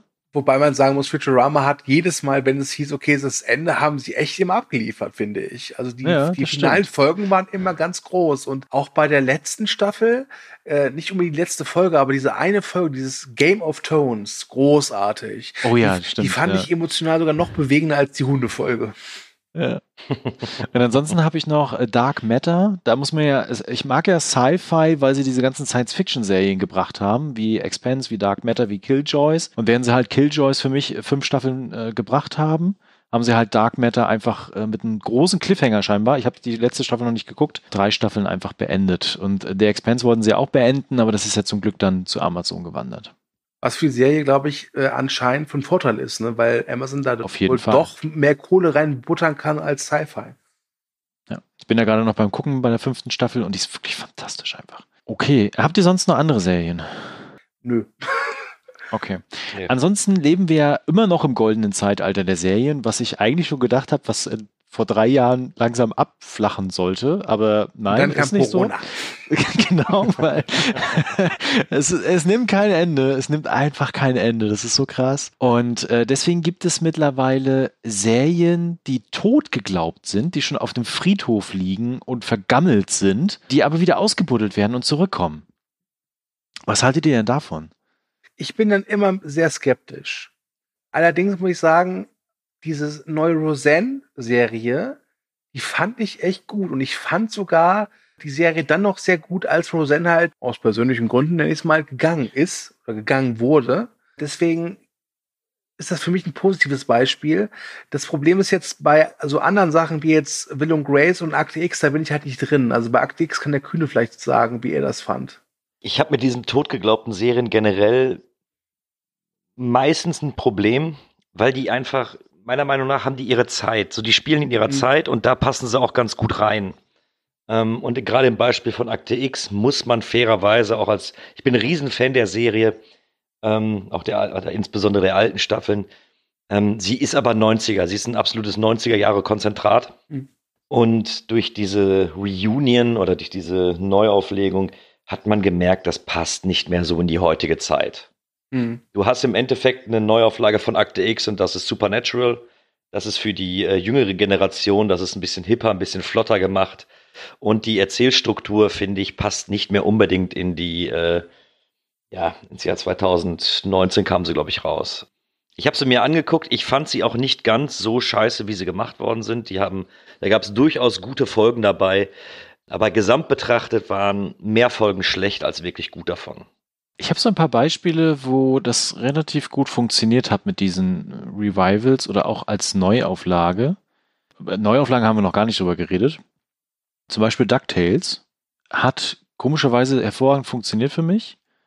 Und auch Lost in Space auf Netflix, da war die zweite Staffel eine der besten Science-Fiction-Staffeln, die ich jemals gesehen habe. Auch wenn die erste Staffel ihre Schwächen hatte, aber das war wirklich fantastisch. Übrigens, wer so nicht wusste, äh, Thomas mag Sci-Fi. Ja, ich mag Sci-Fi. Gut, dass du das erwähnst, ich, noch, ich bin nicht drauf gekommen. Deswegen muss ich übrigens noch mal was reinwerfen, wo ich sage, das ist auch eine Serie, die viel zu früh abgesetzt worden ist und fick dich Netflix. Und zwar Altered Carbone. Boah, habe ich das gehasst, dass die nach der zweiten Staffel abgesetzt wurde. Ja, egal. Ähm, dann gibt's ja mittlerweile auch, äh, ist ja Twilight Zone zurück, was aber wohl nicht so erfolgreich ist. Also das habe ich auch noch nicht äh, geguckt, ehrlich gesagt. Mhm. Und ähm, gut, Carmen San Diego habe ich gerade gesehen auf Netflix als äh, Neuauflage der Animationsserie. Die war auch sehr, sehr schön. Äh, Clone Wars kam zurück mit einer weiteren Staffel, wo die letzten drei, vier Folgen äh, das beste Star Wars sind, was ich je gesehen habe mit. Um das nochmal zu unterstreichen. Und ich glaube aber, dass gerade diese Geschichte mit Revival erst so langsam Fahrt aufnimmt. Ich weiß nicht, wie es euch dabei geht, weil wir haben ja zum Beispiel dieses Friends Revival, was ja immer noch in der Schwebe hängt wegen Corona. Hm. Und äh, stellt euch mal vor, das ist erfolgreich. Ja, wobei, äh, wenn ich es richtig verstanden habe, ist dieses Friends Revival ja nicht so, dass es eine richtige Serie ist, sondern einfach nur, dass sie sich wohl treffen und miteinander plaudern, oder? Für eine ja, Stunde. Das habe ich auch gehört. Also das soll Ach ja gar so. keine richtige Serie ah. an sich sein. Ah. Also korrigiert mich in den Kommentaren, wenn ich falsch liege, aber mein letzter Wissensstand ist, dass sie sich dann einfach irgendwo hinhocken und halt die alte Zeitrevue passieren lassen und dann werden ein paar Clips gezeigt und das war's. Also, also wie beim Fresh Prince of Bel Air Reunion, ganz genau, das letztes ganz Jahr genau. lief. So ah, ungefähr, ja. Okay, alles klar. Ähm, dann habe ich nichts gesagt. Also dann, dann ist es vielleicht doch nicht so, dass jetzt so noch mehr Serien mhm. irgendwie so Revival zurückkehren. Aber was ja auch ein Revival bekommen hat, ist Full House mit Fuller House. Ich glaube, es ist mittlerweile auch wieder beendet worden bei Netflix. Ist beendet, genau. Ja. Nach vier Staffeln. Äh, habe ich auch nicht gesehen, weil Full House habe ich halt als Kind gesehen, aber ich war halt jung, dumm und hatte nur drei Sender. Da hat man gesehen, was, was da ist. Ich glaube, dass Fuller House nichts für mich ist. Ich habe es immer so ab und an mal nebenbei mitbekommen, weil meine Frau das geguckt hat. Mhm. Und äh, kann das so unterstreichen. Bei Fuller House hattest du immer noch mal äh, so gewisse Thematiken drin, die so Erziehung beinhalten haben. Nenne ich es jetzt mal. Also, dass irgendwas an der Schule passiert ist und dann die Charaktere ein Problem hatten, einen Konflikt hatten und am Ende mussten sie wieder zusammenkommen. Und die haben versucht, wohl in dem Revival dann auch diese Erzählstruktur aufrechtzuerhalten. Das war aber so wässrig und halbgar, dass es einfach nicht funktioniert hat. Mhm. Und dann fehlte einfach irgendwas. Dadurch, dass wir uns schon ein bisschen schwer tun, an wirklich gute Revivals zu denken, ich, ich weiß nicht, ob ich dich da in deiner Aussage unterstütze, weil ich glaube nicht, dass es dauerhaft funktionieren wird. Ich denke mal, ähm, dass Netflix, äh, Amazon und wie sie alle heißen, eher auf neue Sachen setzen, die irgendwo eingebunden sind, wo was einfach Gelddruckmaschinen sind. Man, man darf ja auch nicht vergessen, bei den meisten Serien hat es einen Grund, warum die abgesetzt worden sind. Und das bietet dann, oder das, das ist natürlich auch immer ein gewisses Risiko, das neu aufzulegen. Hm. Ich, ich glaube, es hängt davon ab, ob jetzt mal wirklich ein Kracher dabei ist. Ich meine, Twin Peaks ähm, ist halt speziell gewesen. Ja. Das, ich glaube, da ist jetzt nicht jeder Fan von oder kennt es auch nicht jeder. Wenn jetzt aber zum Beispiel Dexter kommt, 2022, glaube ich, und das schlägt ein wie eine Bombe. Ich glaube, dann kann es durchaus passieren, dass nochmal so ein paar große Namen in den Topf geworfen werden und zurückgeholt werden. Also Dr. House zum Beispiel. Also, ich sehe das jetzt zwiespältig mit dem Dexter Revival. Ich finde es, zumindest finde ich es gut, dass sie nicht so machen, so was, die letzte Staffel, nein, die hat in unserem Revival nicht existiert. Das wollen sie ja wirklich auch ansprechen, was da passiert ist. Das finde ich gut. Ja. Aber ich denke mir dann immer so, boah, alles hatte seine Zeit und das ist jetzt wieder so ein bisschen auch so wieder auf die Nostalgiewelle reiten. Es kann natürlich sein, dass dieses Revival dann wirklich neue Sachen macht. Zum Beispiel ist jetzt kein Revival, das ist, glaube ich, mehr äh, eine Neuverfilmung, aber ich bin sehr gespannt auf die Neuinterpretation von Prinz und Bel Air, die ja geplant ist. Weil das ja wirklich als Drama aufgezogen werden soll. Und ich glaube, mhm. das könnte interessant werden. Da sind wir ja eh bei einem relativ spannenden Thema mit Remakes von, von Serien. Da gibt es ja auch noch einige. Mhm. Ich hatte gerade auch schon welche angesprochen gehabt.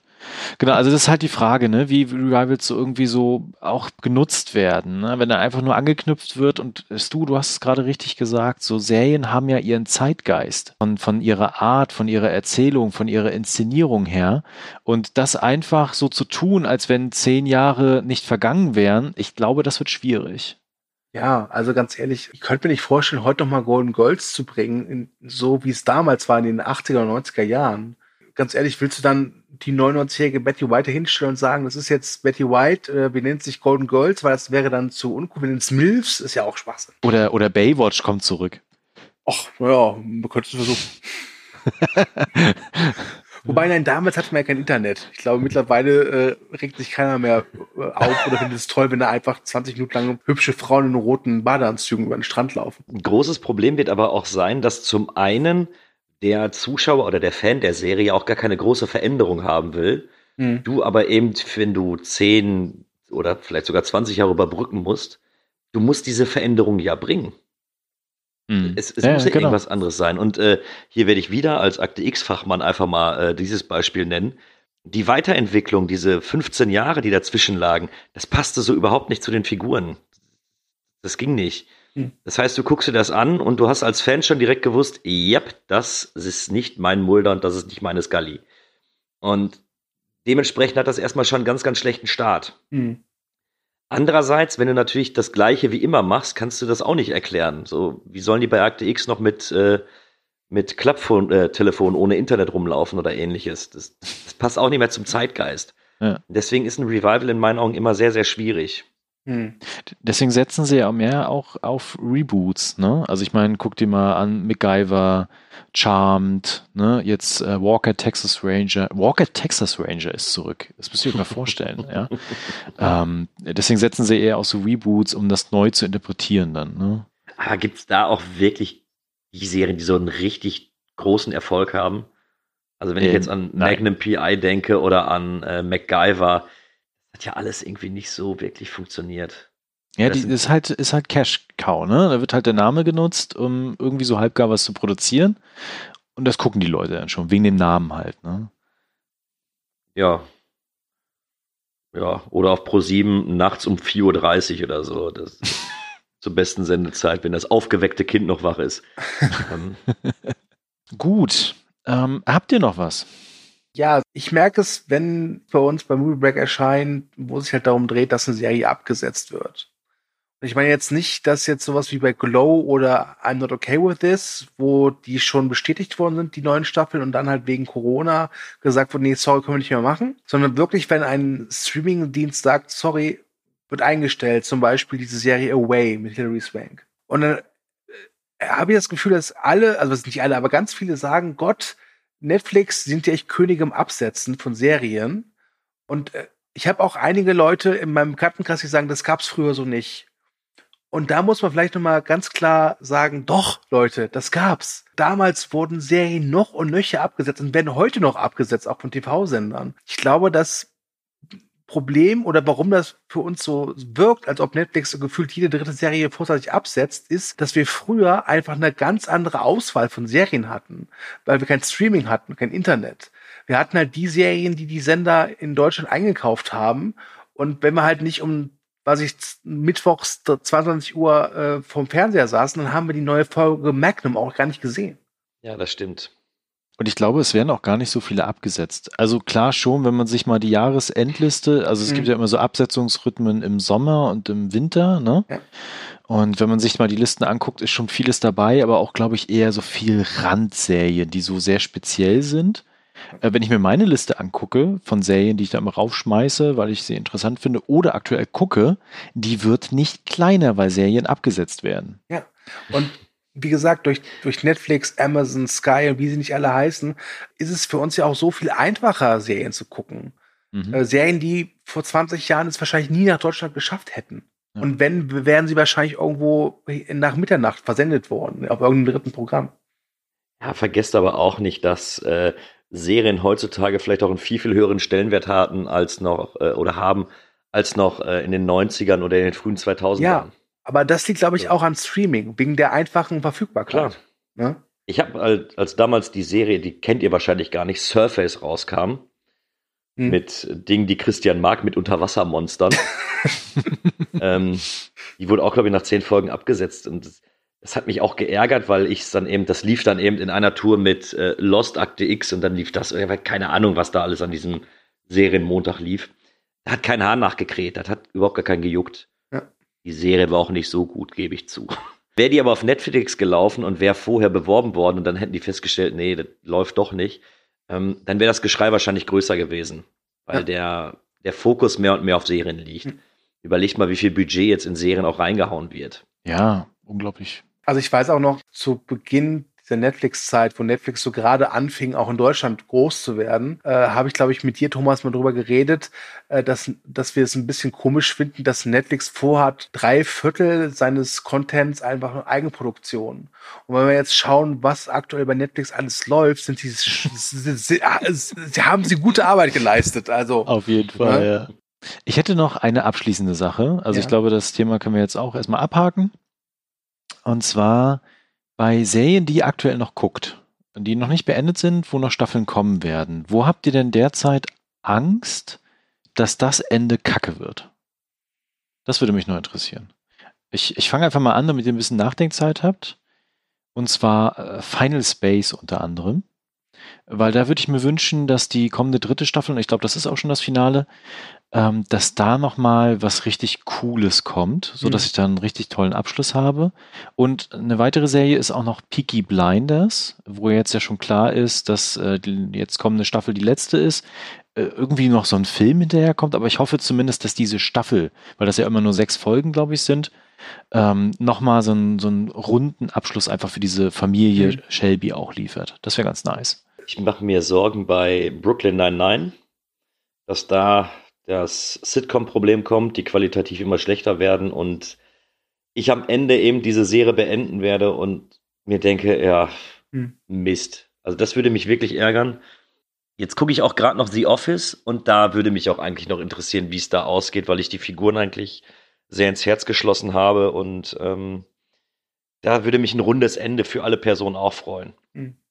Ich habe tatsächlich ein bisschen Schiss, dass Rick und Morty das Problem hat, dass es irgendwann dem Hype nicht mehr gerecht wird. Ich, ich wollte es auch noch ansprechen. Gut, dass du es machst.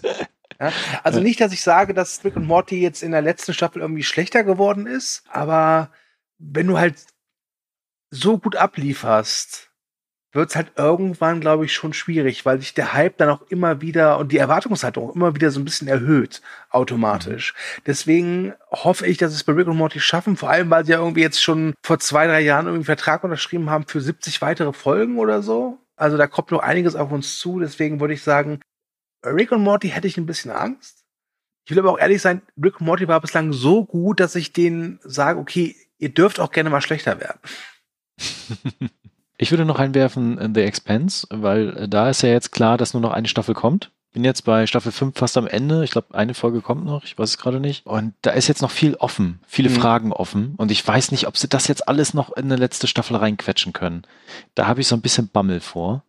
Und das gleiche ist bei Last Kingdom, die ich ja sehr feiere. Wenn ihr Vikings mögt, guckt unbedingt Last Kingdom auf Netflix. Und da kommt jetzt auch nochmal eine weitere Staffel, was mich sehr freut, aber ich weiß noch nicht, ob sie da irgendwann zu einem Ende kommen und alles erzählen können, was in den Büchern ist. Mhm. Und ich habe so ein bisschen Bammel bei What We Do in the Shadows, ja, äh, ja. dass sie diese Qualität halten, die sie aktuell haben. Moment, du hast Angst, dass sie die Qualität halten? Äh, also nicht, nicht, nicht halten, meine ich. So. War ist, schon, ist schon spät, ist schon spät. Die sind so gut, das kann doch nicht sein. ja, ja. Werdet schlechter, bitte, bitte. Was mir noch äh, einfällt, weil ich es gerade eben abgeschlossen habe, die dritte Staffel, ist Cobra Kai. Oh ja, stimmt. Ja. Also nicht, dass ich sage, dass die dritte Staffel schlecht war, Gott bewahre, aber sie hat ein paar Sachen aufgezeigt, da reden wir dann in unserem Abgebitsch Cobra Kai, wo ich äh, denke, okay, ich hoffe, dass ihr es vielleicht in Staffel 4 ein bisschen besser macht ich sag nur so viel, Nostalgie ist nett, aber man sollte nicht immer übertreiben. Kühne, hast du noch eine? Mandalorian vielleicht noch. Ah, da mache ich mir bisher, keine Sorgen. Finde ich bisher stark. Mir gefällt sie. Und da habe ich ein bisschen Sorge, dass sie da das Ende dann verkacken, weil sie einfach nicht wissen, wie sie mit den ganzen Figuren weiter verfahren sollen, weil die jetzt gerade der Mando ja nicht irgendwie im großen Star Wars Kanon mit äh, auftaucht und sowas. Mhm. Und da habe ich Sorge, dass das, dass es so versandet. Das ist irgendwann so, ja, wir, wir, machen da jetzt noch ein bisschen was und dann so ein, so irgendwann diesen Lieblos-Effekt hat. Mhm. Dass jetzt einfach die anderen Serien kommen werden, die Mandalorianer ja auch mit aufgebaut hat. Und dass dann eben gerade eben diese Figur so, so ein bisschen verläuft und dass auch nicht alles ange, ab, angemessen abgeschlossen wird. Okay, habt ihr noch eine Serie? Eine Serie hätte ich und die heißt Du musst dringend mal aufs Klo. und deswegen wäre ich dafür, dass wir jetzt vielleicht diese Serie beenden. Okay. Da gibt es einen Spin-off zu. Kühne auch heißt das. Okay, dann, dann, machen wir einen Cliffhanger draus, ob ja. du es auf Toilette geschafft hat, indem wir jetzt einfach nochmal 20 Minuten weiterreden. Lenk nicht. Nein, ich hatte viel Spaß, nochmal so meine Erinnerungen zu kramen und so ein bisschen über Serien nachzudenken, wie sie mir vom Ende her gefallen haben und welche nicht. Und da sind auch noch ein paar aufgeploppt, wo ich jetzt richtig Bock habe, da nochmal reinzugucken. Ich aber gar keine Zeit dafür habe. Danke dafür. Ansonsten hoffe ich, dass äh, ihr als Zuhörerinnen und Zuhörer sehr viel Spaß hattet. Ich sage jetzt einfach schon mal, schreibt gerne in die Kommentare, was ihr davon haltet, ob ihr Beispiele habt für schlechte Serienenden, für gute Serienenden, dann schreibt es uns das gerne. Ansonsten liked uns, teilt uns, verbreitet die Kunde und ich gebe an von einen von euch beiden ab und sag schon mal Tschüss. Ja, dann äh, schiebe ich mich vor und sage, Movie Break findet ihr auch bei Instagram, Twitter und Facebook. Es war mir eine große Freude, mit euch über Serienenden zu sprechen und wir hören uns beim nächsten Mal und tschüss. Ja, erstmal muss ich euch ein bisschen ich bin ein bisschen sauer auf euch. Meine Watchlist für Serien ist nämlich jetzt um so viel länger geworden. hey, du wolltest weiß, mit uns podcasten, äh, da bist du selbst schuld. Ja, ja, war ein Fehler. Nein, bei so vielen coolen Enden haben, sind mir jetzt doch noch ein paar Serien dann eingefallen, die ich bisher noch nicht gesehen habe, die ich dann auf jeden Fall mal nachholen will, wenn das wirklich so fantastisch ist. Dafür wollte ich euch nur maßregeln und so ein bisschen rüffeln. Danke, bedanke mich aber für die, für die Einladung und ähm, ja, ich sag dann auch Tschüss.